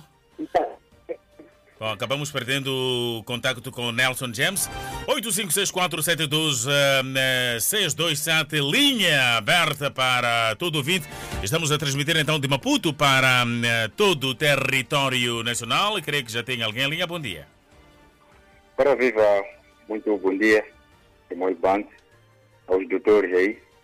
Ah, do debate de hoje ah, vai consoante o doutor Governo e o Fidalgo, porque hoje é poucas vezes o doutor Governo dizer, estás me entender? Quer dizer que o, o debate é da mesma caminhada, isso eu agradeço. É muito bom, O é muito bom. Porque não tem que se explicar ao Fidalgo. Estás a entender? Eu gosto muito dessa parte. Ah, entramos no, no debate. Ah, vou falar acerca do, do- do- da vacinação. Acho que o Ministério da Saúde, o que tange os cobradores, motoristas, principalmente os, os cobradores, não, não, não, não, fez bom ah, mapeamento, porque eles não estão registrados, não estão em nenhuma eh, associação. Assim vai ser ah, vacinado sem, sem atingir o número dos cobradores, porque como diz o senhor governo, hoje é aquele cobrador, amanhã é aquele cobrador. Eu posso dizer que sou cobrador, mas não, não, não sendo cobrador para conseguir ser vacinado. Acho que o, o Ministério da, da, da Saúde tem que ver isto, porque não, não, não- vejo que não está certo. E o que tange o, o, as botijas, né? É lamentável, é lamentável. É muita coisa que, que a gente compra que não, não é real a quantidade. Eu pergunto onde está o esses que zelam pelo consumidor. Acho que aqui em Moçambique não tem as- ah, uma instituição que luta para o, para o consumidor. Isto é triste. Você mesmo entrando numa das lojas de, de, de, que vende telefonia, no, dizem que o é 1999, mas nunca te dá um medical. Vai para onde esse medical? Agora, esse assunto a gente vai depois esquecer, ninguém vai ser responsabilizado, mas deveria ser responsabilidade, porque isto é um rombo para um cidadão pacato que nem eu. Esta é a minha observação, continuação do, de um bom trabalho. E tal o, o, ah, o chefe do- da, dos militares, né? Outros, outras vozes dizem que ele não tem direito de pedir autorização porque é chefe, é, chefe, é comandante, é chefe. Ele que tem é de informar o povo ou informar os, os parlamentares. Esta é a minha observação. Olha, Fernando, o Obrigado, doutor, final de o doutor Governo tem uma questão aqui para si. Vamos lá, doutor. Bem, é, é- é força de hábito, meu irmão, é força de hábito. Cada um tem o seu hábito, né? Eu gosto, Entendeu, eu gosto. né? Não sei se Eu estão percebendo. Governo- Depois eu digo à minha esposa, São Governo ferve na pouca água, né? bom fim de semana, É, obrigado. bom fim de semana aí, estamos juntos. 856472-627, eh, número eh, disponível. Nós queremos conversar então com todo o país. Disponibilizamos a linha um pouco mais cedo hoje para confortarmos eh, ouvintes que estão a acompanhar então o nosso debate. Creio que já tem alguém em linha viva. Bom dia, bem-vindo ao debate. Bom dia. Bom dia, o nome de onde é que nos acompanha? Lucas estou a partir de Xaxai. Xaixai, vamos lá, meu caro, vamos lá, qual é a tua opinião? É, eu quero dizer que eu gosto muito do programa, o programa é muito educativo. É, a respeito de, de, de- das, dos, dos- municípios, né? No que tange às, aos, aos funerários, é, eu, eu queria dizer o seguinte, por exemplo, eu, é, eu sou um órfão de ambos, né? É, eu sou menor de idade ainda, mas esses preços que eles estão a aplicar para a, a, a consumação dos espaços, conservação, são preços muito altos. Eu acho que eles deviam rever isso. É tudo? N- Não, não. E também a respeito de, ah, da vacinação, né? O doutor Fidalgo já disse tudo. Os enfermeiros estão a carregar a dinâmica deles do, do, trabalho para os campos de vacinação. Isso que está acontecendo nos campos de vacinação acontece também nos hospitais. Estamos a vivenciar isso. Então não é de estranhar. É tudo, meu caro. Hum, É tudo. Muito obrigado. Obrigado e um bom fim de semana a todo o pessoal aí de Xanxai. Há um ouvinte que viu uma mensagem um pouco curiosa. Escreve: Bom dia, Bans. O meu sonho não é de morrer em Maputo, mas em Xanxai. É, é, este, este ouvinte diz que tem um sonho de ir morrer em Xanxai. Ouvinte, linha viva, bom dia. Sim, doutor. De, de- Deixa-me só atender este ouvinte. Linha, bom dia. Alô, Amor Nelson. Bans. Sim, manda vir aí, Nelson. Exatamente. É assim, olha, eu, eu discordo com esse aumento do preço do- no cemitério. 4.500 para entrar uma pessoa, isso é, é, uma, é, é uma lástima. Então, para mim, deve-se recuar com essa decisão. E quanto ao caso da vacinação da Covid, alguns sítios também deverão ser distribuídos senha e saber que vamos vacinar tantas pessoas e ter uma senha, não é colocar as pessoas lá, ainda naquela aglomerada, apanhar a Covid-19, de, de, de se prevenir, estão aí contaminados com a Covid-19. É, são essas minhas grandes contribuições. Em outro caso, por favor, por favor, é, estou a pedir, estou a pedir, escola de cemitério é muito, muito sério. Deve-se deve -se revogar, deve, deve, deve-se recuar atrás com essa visão de pagar 4 mil e 500. Então, é uma vergonha. Obrigado. Nelson James de. Obrigado e um bom fim de semana, até porque as famílias estavam sendo desencorajadas para realizar eh, funerais em quintais, não é? Eh, Principalmente eh, na Matola. Não, mas isso é verdade, na Matola e tudo isso. estava-se a ah, desencorajar esta Mas prática. O, o problema é que eu não sei, eu sempre falei aqui, este cidadão que disse ele prefere morrer fora de Maputo. Sim. Tem muita razão. Porque mesmo pagando os 5 mil meticais, não estará sossegado lá na campa. Alguém há de vir cobrar dinheiro. E mesmo estando lá já morto e tudo isto, alguém há de vir remover o seu corpo. Então, onde é que nós vamos viver? Em que país estamos? Eu acho que aqui alguma coisa deve ser feita no sentido de se declarar urgente. ilegal, de- deve se declarar ilegal essa postura, essa postura. Eu não sei, mas eu acho que temos organizações aqui a ordem dos advogados, o, a sociedade civil, pode fazer uma petição, exatamente, submeter a- o- ao Conselho Constitucional para se declarar qualquer coisa, eh, a ilegalidade, deixa eh, lei, porque de facto vai contra os direitos fundamentais do cidadão. Olha, você tem o direito à vida, tem o direito disto, tem o direito disto. E isso já vai estar, fora daquilo que devia estar. Eu acho que a sociedade em Ok. si, não estou a agitar, mas a sociedade em si deve fazer algo no sentido de sustar essa medida.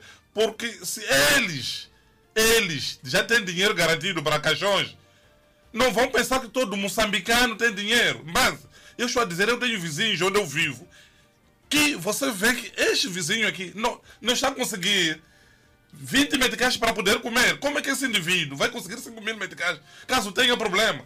São pessoas que, quando estão doentes, não vão ao hospital porque nem tem um medical, um medical Para pagar o consulta, hospital, nem para, para pagar o, o medicamento. Então aparece agora alguém que entende que, olha, nós temos que pagar isto. É verdade. Disse que cada povo merece o dirigente que tem.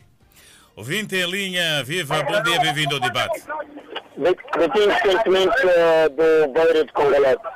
Vamos lá, Portanto, eu estou sem retorno, mas eh, para falar do caso dos cemitérios, eh, a respeito do Conselho Municipal, realmente se voltarmos a, a, a discursos atrás, acho que tem um- um- uma conexão entre eh, o discurso do Presidente da República e o discurso eh, do, do, do Presidente do Conselho Municipal.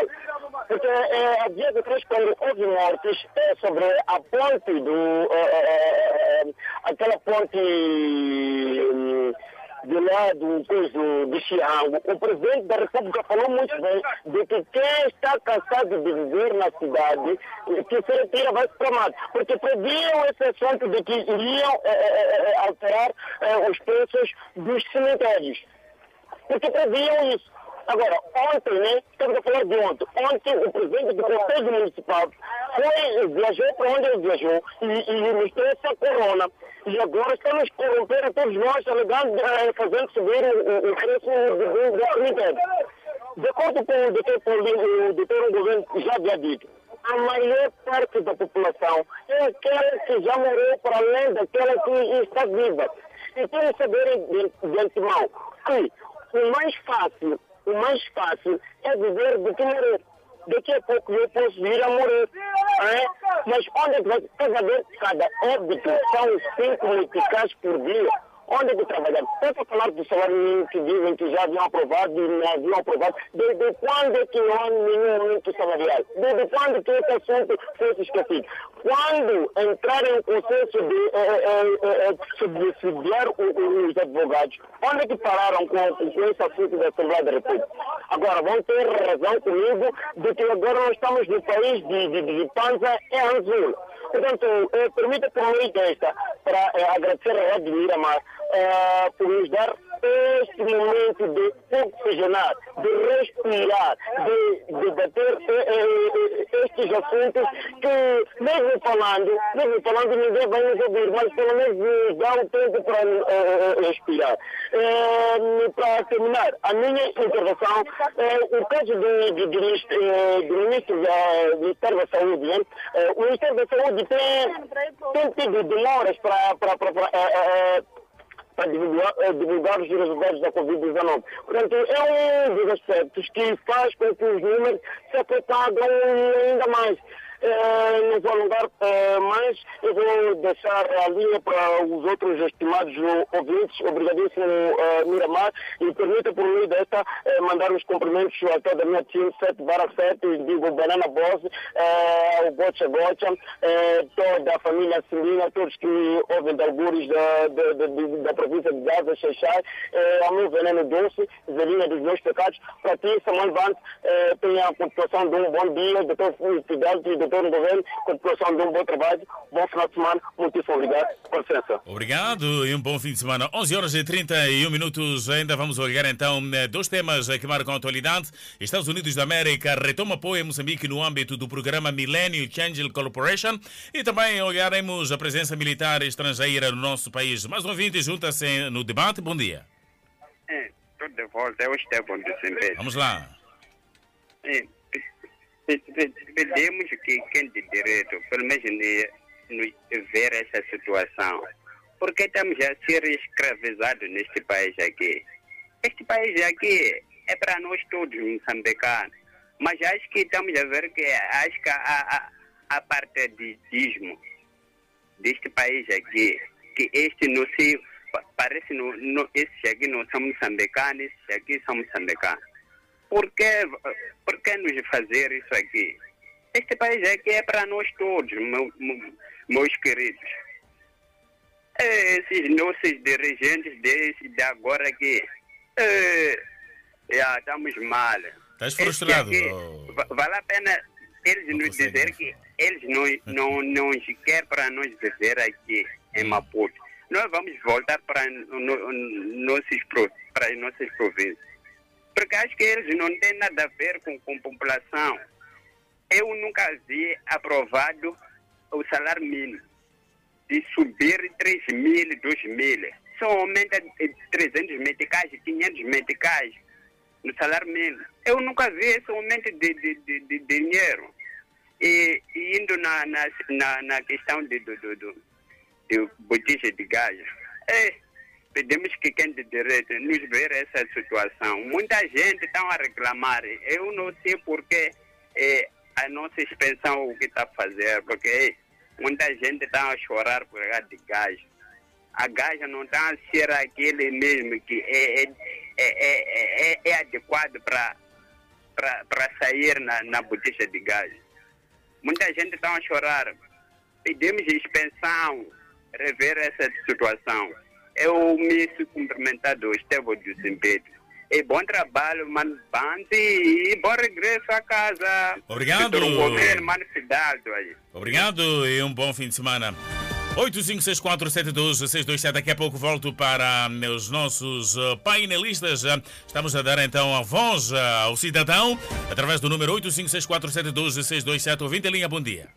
Bom dia, bom dia, mano. Mafueca, como está? Ah, está tudo bem aqui no serviço, estou aqui a trabalhar. A Constancinha está aí, está bem? Constantinha está em casa Aham. e aqui estou com o detinho aqui. Ok, vamos lá. Qual é o teu comentário, Mafueca? E há, há problema, mano, mano. A, a, a Moçambique estamos muito mal. Não é gaja só. É, a pessoas têm que ver arroz, açúcar. É, é, quando vai comprar aquele 25 quilos, não, não é 25 quilos, mano, mano. A coisa, é, açúcar também. Tem problema. É, Moçambique estamos sendo escravizados. É para não sei. Veja lá esses municípios para nós. Nós não vamos já morrer. É, é um problema sério quando você já tem família.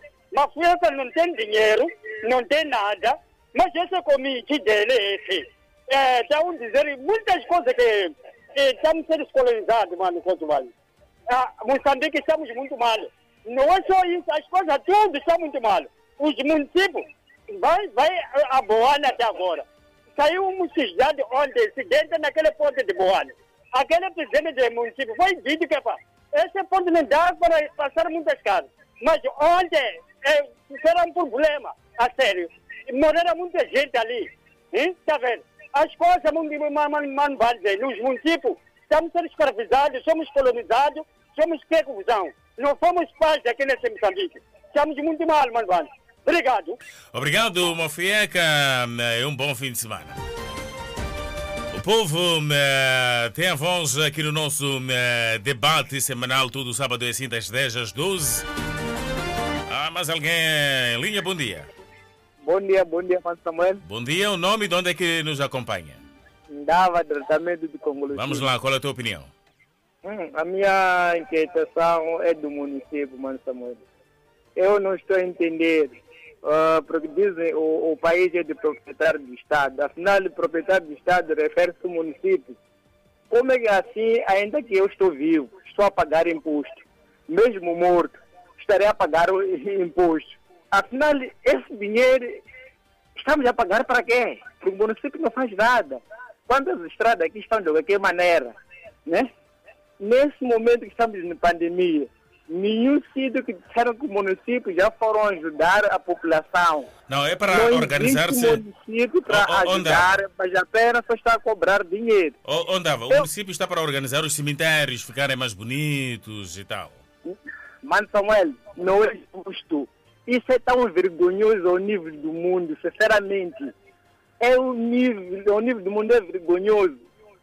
Num momento como este, aumenta o, o preço, né? Do- A taxa, né? Já não disseram de que há aumento salarial. Se disseram que não há aumento salarial devido a estamos na pandemia, como é que eles agravam a situação? Eu me lembro, desculpa eu dizer, na altura que o Lacama ainda estava vivo, dizer que este país está doente. É o que estamos a ver. O nosso governo não nos ajuda por nada. Só estão a roubar para a população, escravizar a população. Num momento como este, que poderia facilitar a vida para os moçambicanos, eles é que estão a agravar a situação que seja mais difícil. Não pode ser assim. E eu apelo que o o nosso ministro de saúde que poderia ah, ajudando a sensibilizar ah, os nossos enfermeiros que veste como deve ser praticamente, porque é o que concentra o trabalho que eles estarão a fazer. Agora se vai de uma sainha, é como se estivesse a brincar. Nem eu a chegar aí não me atendo como deve ser, porque ele não considera que está a trabalhar. Acredito que assim ele está a ouvir o programa, vai fazendo de tudo que nos se tivemos um bom atendimento adequado. Não quer chegar no Enfim, posto de vacinação ver aí as sainhas, não é? Neva? Não, Não quer percebeu? Não quer chegar no posto e deparar-se com a situação de sainhas, não é? Ah, é que estamos a ver, mano Samuel, é uma vergonha aquilo ali. Um atendimento público, vestir como se estivesse está em casa. Não fica bem. Ele está aí para receber pai, irmão, filho, mas está de qualquer maneira. Agora, do mesmo jeito que nas outras empresas existe uma forma adequada, é o que deve ser também para o Estado, que é o pai. Ok. Deve ser exemplar, mas estão de qualquer maneira. Muito e bem, a sensibilização também faz falta, que a pessoa vai ficar que sai sem, sem, sem noção do que, que deve-se, não é sensibilização exata. Então, paro por aí que, e não esquecer que governo, governo moçambicano, olhe o seu povo. O seu povo chora. Vou parar por aí, mas Samuel, estamos juntos. Obrigado. E saudar o doutor Ngovides. Ele agradece, obrigado e um bom fim de semana. Vamos atender então o último 20 para a presente edição. 85647262 hoje demos um campo eh, aos nossos ouvintes, demos muito mais espaço, aliás, vai ser assim eh, daqui para frente. Ouvinte a linha, viva, bom dia. Bom dia, mano Samuel. Bom Aqui dia. é Félix de Maraguana. Félix, vamos lá, qual é a tua opinião? Acabamos eh, perdendo aqui eh, o ouvinte Félix. Uh, Doutor Goveni Fidalgo, vamos lá então olharmos esta uh, questão. Uh, tenho duas notícias para fecharmos, uma boa e outra nem por aí. Começamos pela boa. Como é que começamos? Uma boa notícia, outra. É que a situação do Nelson James por esclarecer. Ele Vamos lá, pode esclarecer. que não percebeu bem o que eu estava aqui a dizer. E antes de mais dizer ao Nelson James que pelo que estava a dizer, na verdade estamos a falar a mesma, a, a mesma língua. Porque eu dizia que eh, o, o Conselho Mu- Municipal, eh, numa das justificativas, alegou que eh, fixou es- essas taxas com base no salário mínimo mais alto, que é de 10 mil e qualquer coisa. E o o salário mínimo mais baixo é de 4 eh, 390. Isso quando falamos dos documentos legais né, que eh, estabilizam essa questão dos salários. Mas é verdade, Empregados é, é verdade que é, é verdade que encontramos pessoas que recebem dois, recebem quatro, outros até mil. Outros que nem salário têm, fazem biscatos, etc. Por, aí. Mas em termos legais, os salários mínimos fixados legalmente, em termos ah, exato, documentais, estamos a falar de quadros, qualquer coisa, ah, o, o mínimo mais baixo. Sim, mas lá- isso, doutor, depende de cada setor. Sim. Podemos ver os empregados. depende de- de sim, mas de o salário do mas empre... a- do- a, a- a nível do Estado. Sim, é mas isso. também nós temos Depois que. encontra nuances lá, lá Sim, é verdade que o salário que se fixa é aquele do, da função pública. Mas dentro da função pública nós temos essa variação. Mas também temos que ver que o salário mínimo, na verdade, não é aquele da função pública. Os empregados domésticos recebem muito baixo que esse, porque a própria lei deixa esse espaço. Então, aí é um problema. Por que, que partiram do salário do Estado e não foram com o salário que se dá ao empregado doméstico? Estamos a sofrer agora, é verdade, tem razão o que está a dizer o doutor Fulano. Está-se a, está-se a sobrecarregar as pessoas num momento inoportuno, no momento da pandemia.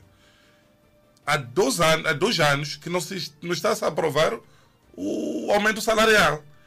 Em contrapartida, o mesmo município, que sabe que isso não está a acontecer, está a agravar mais a situação da população. Em outras palavras, está a dizer o que é que as pessoas devem morrer. Então, eu acho que o que nós devemos aqui discutir, de facto, até para mim não é a questão do salário. Ser mínimo, o quê? Qual é a base? Porque se o salário que se paga em Moçambique eh, correspondesse, corre- correspondesse àquilo que é a expectativa do consumidor moçambicano, então não seria nada esse valor. Será uma água em cima do pano, como disse. Mas aqui o salário que se paga em Moçambique não corresponde às expectativas. Moçambique está a pagar mais, menos. Aliás, está a pagar menos. Olha, um licenciado normal em Moçambique o recebe até 20 mil, meti- 24 mil, 25 mil meticais em Moçambique. 24 mil meticais, parece são 300 dólares ou 250 dólares. Se não estou errado, posso estar a levar isso, isso, isto. Mas já país vai para aqui São Tomé, um licenciado de São Tomé, está lá mais ou menos nos 900, 800 dólares. Vocês estão a ver essa diferença. Então, nós em Moçambique estamos a agravar mais situação, a situação, situação, e não estamos, de facto, não está a corresponder àquilo que é o nível de vida das pessoas. Então, eu acho que aqui deve-se ponderar mais e ver-se isto. É verdade, o Dr. Fidalgo tentou explicar isto na base de um salário, um topo, que é aquele que é da função pública. Tem muita razão, Dr. Fidalgo. Mas há salários mais baixos que esses, que devia também se ter em conta. Se eu não recebo o salário de 5 mil e eu estou a receber 3 mil meticais, então por que você vai dizer que são, são 5 mil ou 4.500 o salário mínimo? Então eles não pensam nisso. Estão pensando nos salários chorudos que eles estão a receber lá no município. Mas esquece que amanhã eles não serão nada. Olha, ninguém tem é vitalício nessa, nessa sociedade. Você hoje é, amanhã não é. Antes de eles serem o que são, devem saber que são pessoas. É isto, é o mais importante. Vamos lá, Fidalgo, para entrarmos exato, no outro tema. Exato, até que eh, aqui já fico com poucas palavras, porque o, o doutor Governo já ajudou a explicar uh, uma parte eh, disto. Agora, em jeito de, de- de conclusão, ao se, eh, eh, eh, eh, eh, se- se baseando no salário mínimo mais alto para fixar essas taxas, estão a mostrar aqui falta de sensibilidade. Estão a mostrar alguma atrocidade, porque boa parte da nossa po- po- população não oferece esse salário mínimo mais alto que eles usaram eh, como base para fixarem essas no- novas taxas. Mostram ainda falta de exato, sensibilidade quando fazem essas posturas é num momento como este em que todo mundo, não só Moçambique, está a chorar, e Moçambique de modo particular, porque já vem sendo um país pobre, vem sendo um país que há dois anos não vê o reajuste do sa- salário mínimo, é, é um país que a cada dia vê agravamento de produtos eh, e tem o custo de vida cada vez mais eh, a subir. Então, essa falta de, de sensibilidade, essa eh, atrocidade, essa eh, parte que infelizmente nos remete a- ao lado certo, de, de- desumano, nos leva eh, a, a crer que estamos entregues e precisamos eh, urgentemente de pessoas com um mínimo de sensatez possível para que possam eh, le- le- levar o rumo do nosso povo a, Ok. a- a- a um belo porto. A Comissão Permanente reuniu-se né, na última terça-feira para debater a contestação da Renamo sobre a entrada de militares estrangeiros no país, sem o conhecimento do Parlamento. Porém, as bancadas são unânimes em apoiar a presença das tropas estrangeiras e vão criar um espaço para o governo na próxima sessão ordinária eh, que terá lugar, eh, portanto, no mês de outubro. Doutor Governo, este, qual é o comentário com relação a este assunto? Epá, o comentário que eu tenho, de facto, é, é feliz ou infelizmente, nós temos pessoas que só pensam na barriga, né? Pensam pela barriga, aliás. Por que pensam pela barriga? Eh, o chefe do Estado, já desde, desde que iniciou a governação, o News está a gerir crises, está a gerir problemas. Para mim, é o melhor gestor que nós já temos em gestão de crise. É o presidente da República. Tivemos a guerra, temos calamidade, ataques no centro, ataques não sei o que, que. São tantos problemas numa só pessoa. E esses mesmos deputados que em algum momento estavam a contestar a presença militar estiveram lá calados, não fizeram nada. E todos, eu não estou a dizer. Todos os deputados, eu não estou aqui a incluir ser de partido e, e- e o atuado partido, todos os deputados estiveram lá, calados. O chefe do Estado tomou essa iniciativa, de facto, de trazer, pedir ajuda externa porque havia uma incapacidade a nível interno, nós temos que reconhecer isto. Havia uma incapacidade a nível interno de poder enfrentar aquele tipo de guerra em Cabo Delgado. Primeiro, incapacidade militar. Porque passamos tanto tempo aqui a recrutar poucos jovens para o serviço militar em Moçambique. Houve um tempo que dizia que só o país só tinha 5 mil, 10 mil. Eh, A pessoa deve se recordar disso. 5 mil, 10 mil militares em Moçambique. Passou-se. Mas isto tudo é que os próprios parlamentares deixaram isso passar. Não tiveram essa previsão futurista de olha, o país, antes de tudo, na sua casa, deve ter porta na sua casa. Deve ter porta, deve ter grade. Para quê? Garantir que não entra qualquer pessoa de fora. E nós deixamos as nossas portas abertas. É só agora que nós pensamos em defender o país quando já é tarde. Então, eu acho que a iniciativa do chefe do Estado, para mim, foi a melhor, tomou a melhor iniciativa. É verdade, pode haver atropelos, isso já levantamos aqui. Houve atropelo, mas este atropelo de lei é para o bem. Sabe, há questões que a própria lei é dinâmica. E quando se diz que é um mal necessário, foi um mal Sim. necessário. A, a própria. Nós não, não vamos estar amarrados no. É verdade, o legalismo, legalismo. Há questões que a própria lei é dinâmica. Se eu fiz o bem, fiz isto para poder salvar o bem da maioria. Epa, a própria dinâmica da lei pode deixar as coisas passar. Então, esperar que o parlamento autorize, aprove, quando já mais de 2000 e tanto, o chefe do Estado vai chorar, de facto, de que havia uma agressão, havia necessidade de se acabar com este. Eu acho que não. E eu acredito que alguns desses, que todo o tempo dificultaram, deverão estar, devem estar metidos nessa coisa de Cabo Delgado. Então, se houver esse consenso, deles se entender que vão se entender, porque tá, também é uma forma que eles têm para poder justificar o, o milhões e milhões de dinheiro que eles recebem do povo. Eles devem se entender. É uma, é uma sessão que eles vão realizar, tem um do, bônus de, de presença. Só por estar aí tem um bônus de presença.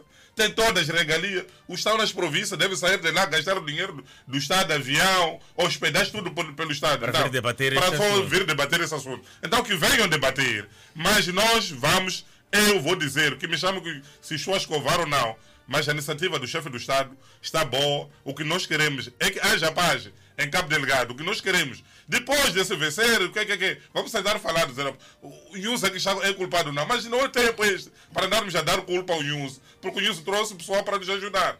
Eles não estavam a fazer nada. Estavam aí sentados aí, a andar de Mercedes e tudo. Eu não tenho Mercedes, meu irmão. Já estou há muito tempo a trabalhar, eu não tenho Mercedes. Então, eles têm Mercedes, têm todo tipo de carro. Vem agora querer discutir para inviabilizar aquilo que é, é mais valia para Um bem comum, né? um bem, é a é paz. mais valia para a sociedade moçambicana. Eu não estou a escovar, nem quero ser ministro. Eu não espero ser ministro. Mas a falar aquilo que de facto é. Os nossos deputados deixam muito a desejar. Deixa o chefe O do doutor, Estado. o, o- doutor Governo Modesta para não quer ser ministro. Não, não, não. Deixa o chefe do Estado. amanhã receber uma Não, chamada, não, doutor não, Governo, não, vem não, assumir não, aqui a olha, não é pasta nenhum governo, nada do a ver. ministro do Olha, Interior. olha, seria, ia, todos os governos iam morrer. Aparecer um governo, de facto, como ministro. Na nossa linhagem não existe isso aí. Tivemos um bom governo como jogador, não é? Não, eu prefiro ser pobre, assim como estou, do que, de facto, andar a gerir problemas. Porque o que está acontecendo aqui é que a nossa sociedade está habituada a disto. Você, ministro, é crucificado, mas o ministro, às vezes, está a cumprir aquilo que os parlamentares estão a aprovar. Não sei se estão a entender. Os parlamentares que saem agora, quando era para aprovar os salários dele vitalícios, estão lá. Eu não entendo porque um parlamentar deve ter um salário vitalício. Se está a responder na- em nome do povo. Mas naquele momento que ele já está fora, que não é parlamentar, não está a representar o povo. Então por que tem que ter salário para toda a vida? Então são essas coisas que nós temos que ver, que de facto em algum momento estão contra aquilo que são os princípios. De- Os princípios de- normais daquilo que, de- que devia ser. Então, o chefe do Estado, para mim, bem haja. Pelo menos tem um apoio. Por minha parte, é um voto disto. Que se resolva primeiro o, o assunto de Cabo Delgado. Fidalgo, eh, como é que olha também esta contestação? Bom, eh, aqui é interessante vermos que todos eles não estão contra. Dizem que sim, eh, nós apoiamos a presença eh, de forças eh, estrangeiras no nosso país. Eh, e já vinham pe- pe- pedindo. A única coisa que dizem é que não houve essa autorização. Então, se é que aceitam, eles não estão contra. O porquê desse barulho? de- E vão se reunir por quê? Porque já- O porquê desse barulho? Então, esse barulho mostra, na verdade, que eh, aquilo que deveria ser a postura dos nossos deputados, dos nossos eh, eh, partidos da oposição, est- estão de- de- desviados desses valores. Estamos preocupados em discutir coisas fúteis, em discutir coisas que não têm mais relevância num dado momento em detrimento de outras. Por exemplo, já temos as forças aqui dentro do nosso país. O que, é, é- o que urge agora, o que deveria ser debate, o que deveriam reclamar e tudo mais, é como é que eh, está a ser gerida a, a- a situação. Como é que eh, vamos lidar com isso quando já eh, tivermos co- concluído, tivermos ganho? Co- Como é que será? Como é que não será? E como é que essa guerra vai se efetivar com a força ruandesa, a força, a força da SADC? Eh, há, há- aqui eh, vozes que dão eh, eh, eh, indícios de que é necessário que haja também um certo um, um- certo acordo. Então, são essas coisas. Já temos as forças, trate, tratemos de ver formas e mecanismos mediante aquilo que já está a acontecer. Hou- Houve falha lá, não houve. Todos nós concordamos Ok. que deverão entrar as forças. Então, não, não podemos, os nossos partidos da oposição... Temos mais cinco minutos. Daqui a pouco entregamos o sinal eh, TV Miramar para a transmissão do programa Cidade Alerta, que hoje está imperdível. eh, Vamos eh, fechar então com a chave do ouro. Os Estados Unidos da América retomam o apoio a Moçambique no âmbito do programa Millennium Change Corporation após 17 meses de suspensão. Doutor Governo. Bem, eu, este tema, eu acho que para a próxima semana seria bom. Vamos, eh, desenvolver Nós deixamos a questão de Cabo Delgado, do petróleo, que é muito importante. Eu tenho muita, muita coisa sobre aquele petróleo que derramou em Cabo Delgado, porque nós vimos que eh, nós não temos técnicos ainda preparados no nosso país. Eu acho que aquela investigação que estava-se a fazer era na base de conhecimentos de cada um, sem nenhum fundamento legal. Não, não faz sentido que um país como o nosso país, logo que aconteceu aquele derrame de petróleo, não se saiba que, de facto, como é que isso acabou. De manhã, ouvimos uma informação que não, porque foi um derrame, isso isso. À tarde, porque suspeita-se que seja este barco, aquele barco. É uma contradição para ver que, de facto, a nossa costa está de qualquer maneira. Não há uma fiscalização aqui. Qualquer pessoa pode entrar e fazer e desfazer. É, para a semana temos que olhar ao detalhe este Sim, assunto. Então, eu também chamar a é atenção, preocupante. a chamar a atenção àquela população que foi lá recuperar aquele combustível. Nós estamos em tempo de guerra. Podia ter, não ser aquele, podia ter aquele combustível ser um- uma tática do inimigo, não vocês vão entender. Armas químicas, biológicas são assim, que são usadas em toda a parte do mundo. A população correu sem saber a origem daquele combustível, foi lá carregar aquele combustível, amanhã estará, estará a ser vendido por aí, sem saber de facto o que poderá causar aquele combustível. Olha, é verdade, temos fome, mas vamos deixar um pouco disto, porque um dia vamos levar algumas substâncias químicas para as nossas casas que vão nos criar mais problemas. Aquela zona, tudo que você vê em Cabo Delgado é para você desconfiar. Logo vê um combustível já vir de um lugar, vocês vão lá. O inimigo pode usar aquilo. Ser uma arma biológica, qualquer coisa química, chegou, espa- espalhou lá, sabe que a população vai lá para ir recuperar aquilo. Então, meus irmãos, temos fome, mas vamos lá ver o que estamos a fazer. Era isto, mais ou menos, este comentário.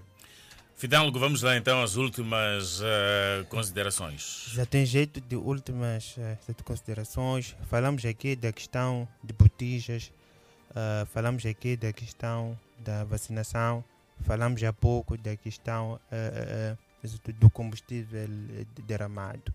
E os problemas levantados nos remetem mais a uma única palavra, de fiscalização. Então, exato, a fiscalização no nosso país está a falhar e tem sendo causa de muitos males, de, de muitos problemas. É importante que os agentes, exato, fiscalizadores, façam o seu trabalho de modo mais intenso e rigoroso para que possamos estar isentos de muitos eh, problemas que são causados justamente por falta de fiscalização. Doutor Governo, em jeito de fecho, como é que olha o recolher obrigatório? As pessoas estão a cumprir eh, na tua zona? O que é que acontece? Fidalgo, eu às 20 horas já estou em casa a ver notícia. É difícil, de facto, eu dizer se, se as pessoas estão a cumprir ou não. Mas o que eu sei é que os ladrões estão a roubar. Então, para dizer que se os ladrões estão a roubar a, essa altura, não há patrulhamento nos bairros. Não sei se estão a entender. Se os ladrões têm a oportunidade de roubar, depois das 21 horas que não há patrulhamento no bairro, ou porque depois das 21 horas todo o país está a dormir, está a dormir. pode acontecer isto. Nós, a pensarmos que a polícia estava a vascular, está a patrulhar, enquanto todos nós estamos a dormir, estamos a aproveitar esse tempo para nós todos dormir. Então, eu acho que devia haver patrulhamento e detenções. Eh, Não, eh, chamada detenção, detenção não. Eu estarei a contradizer até? Chamada detenção. Há pessoas que foram encontradas depois das 21 horas. Devia haver. Então eu acho que. Não sei, não consigo ver, de facto. Lá fora, se eu tivesse um drone, talvez, eu depois das 21 horas largava o drone para andar a filmar todo o bairro, para ver se de facto, mas não tenho drone. Só sei que às 20 horas eu já estou em casa a ver o noticiário. E acabou. Então, as próprias entidades poderão aparecer dizer se está a ser cumprido ou não.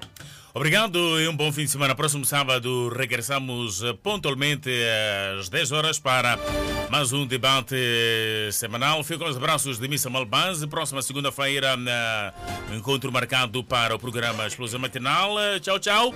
E fiquem já com o programa Cidade Alerta. Rádio Miramar, Xai Xai 94.6 FM. Sabias que pode se manter ligado à Rádio Miramar através de um aplicativo? Pois é, e é bastante simples. Através do seu smartphone iOS ou Android, vá à loja de aplicativos Play Store ou App Store. Pesquisa por Rádio Miramar FM, baixe o aplicativo e desfrute de toda a programação da Rádio Miramar. Interaja conosco através da nossa página do Facebook. Desfrute das melhores músicas, programas super divertidos e educativos e muita animação. Baixe agora mesmo o aplicativo da Rádio Miramar, mantenha-se ligado onde estiver e quando quiser através do seu celular. Rádio Miramar, a sua rádio do momento.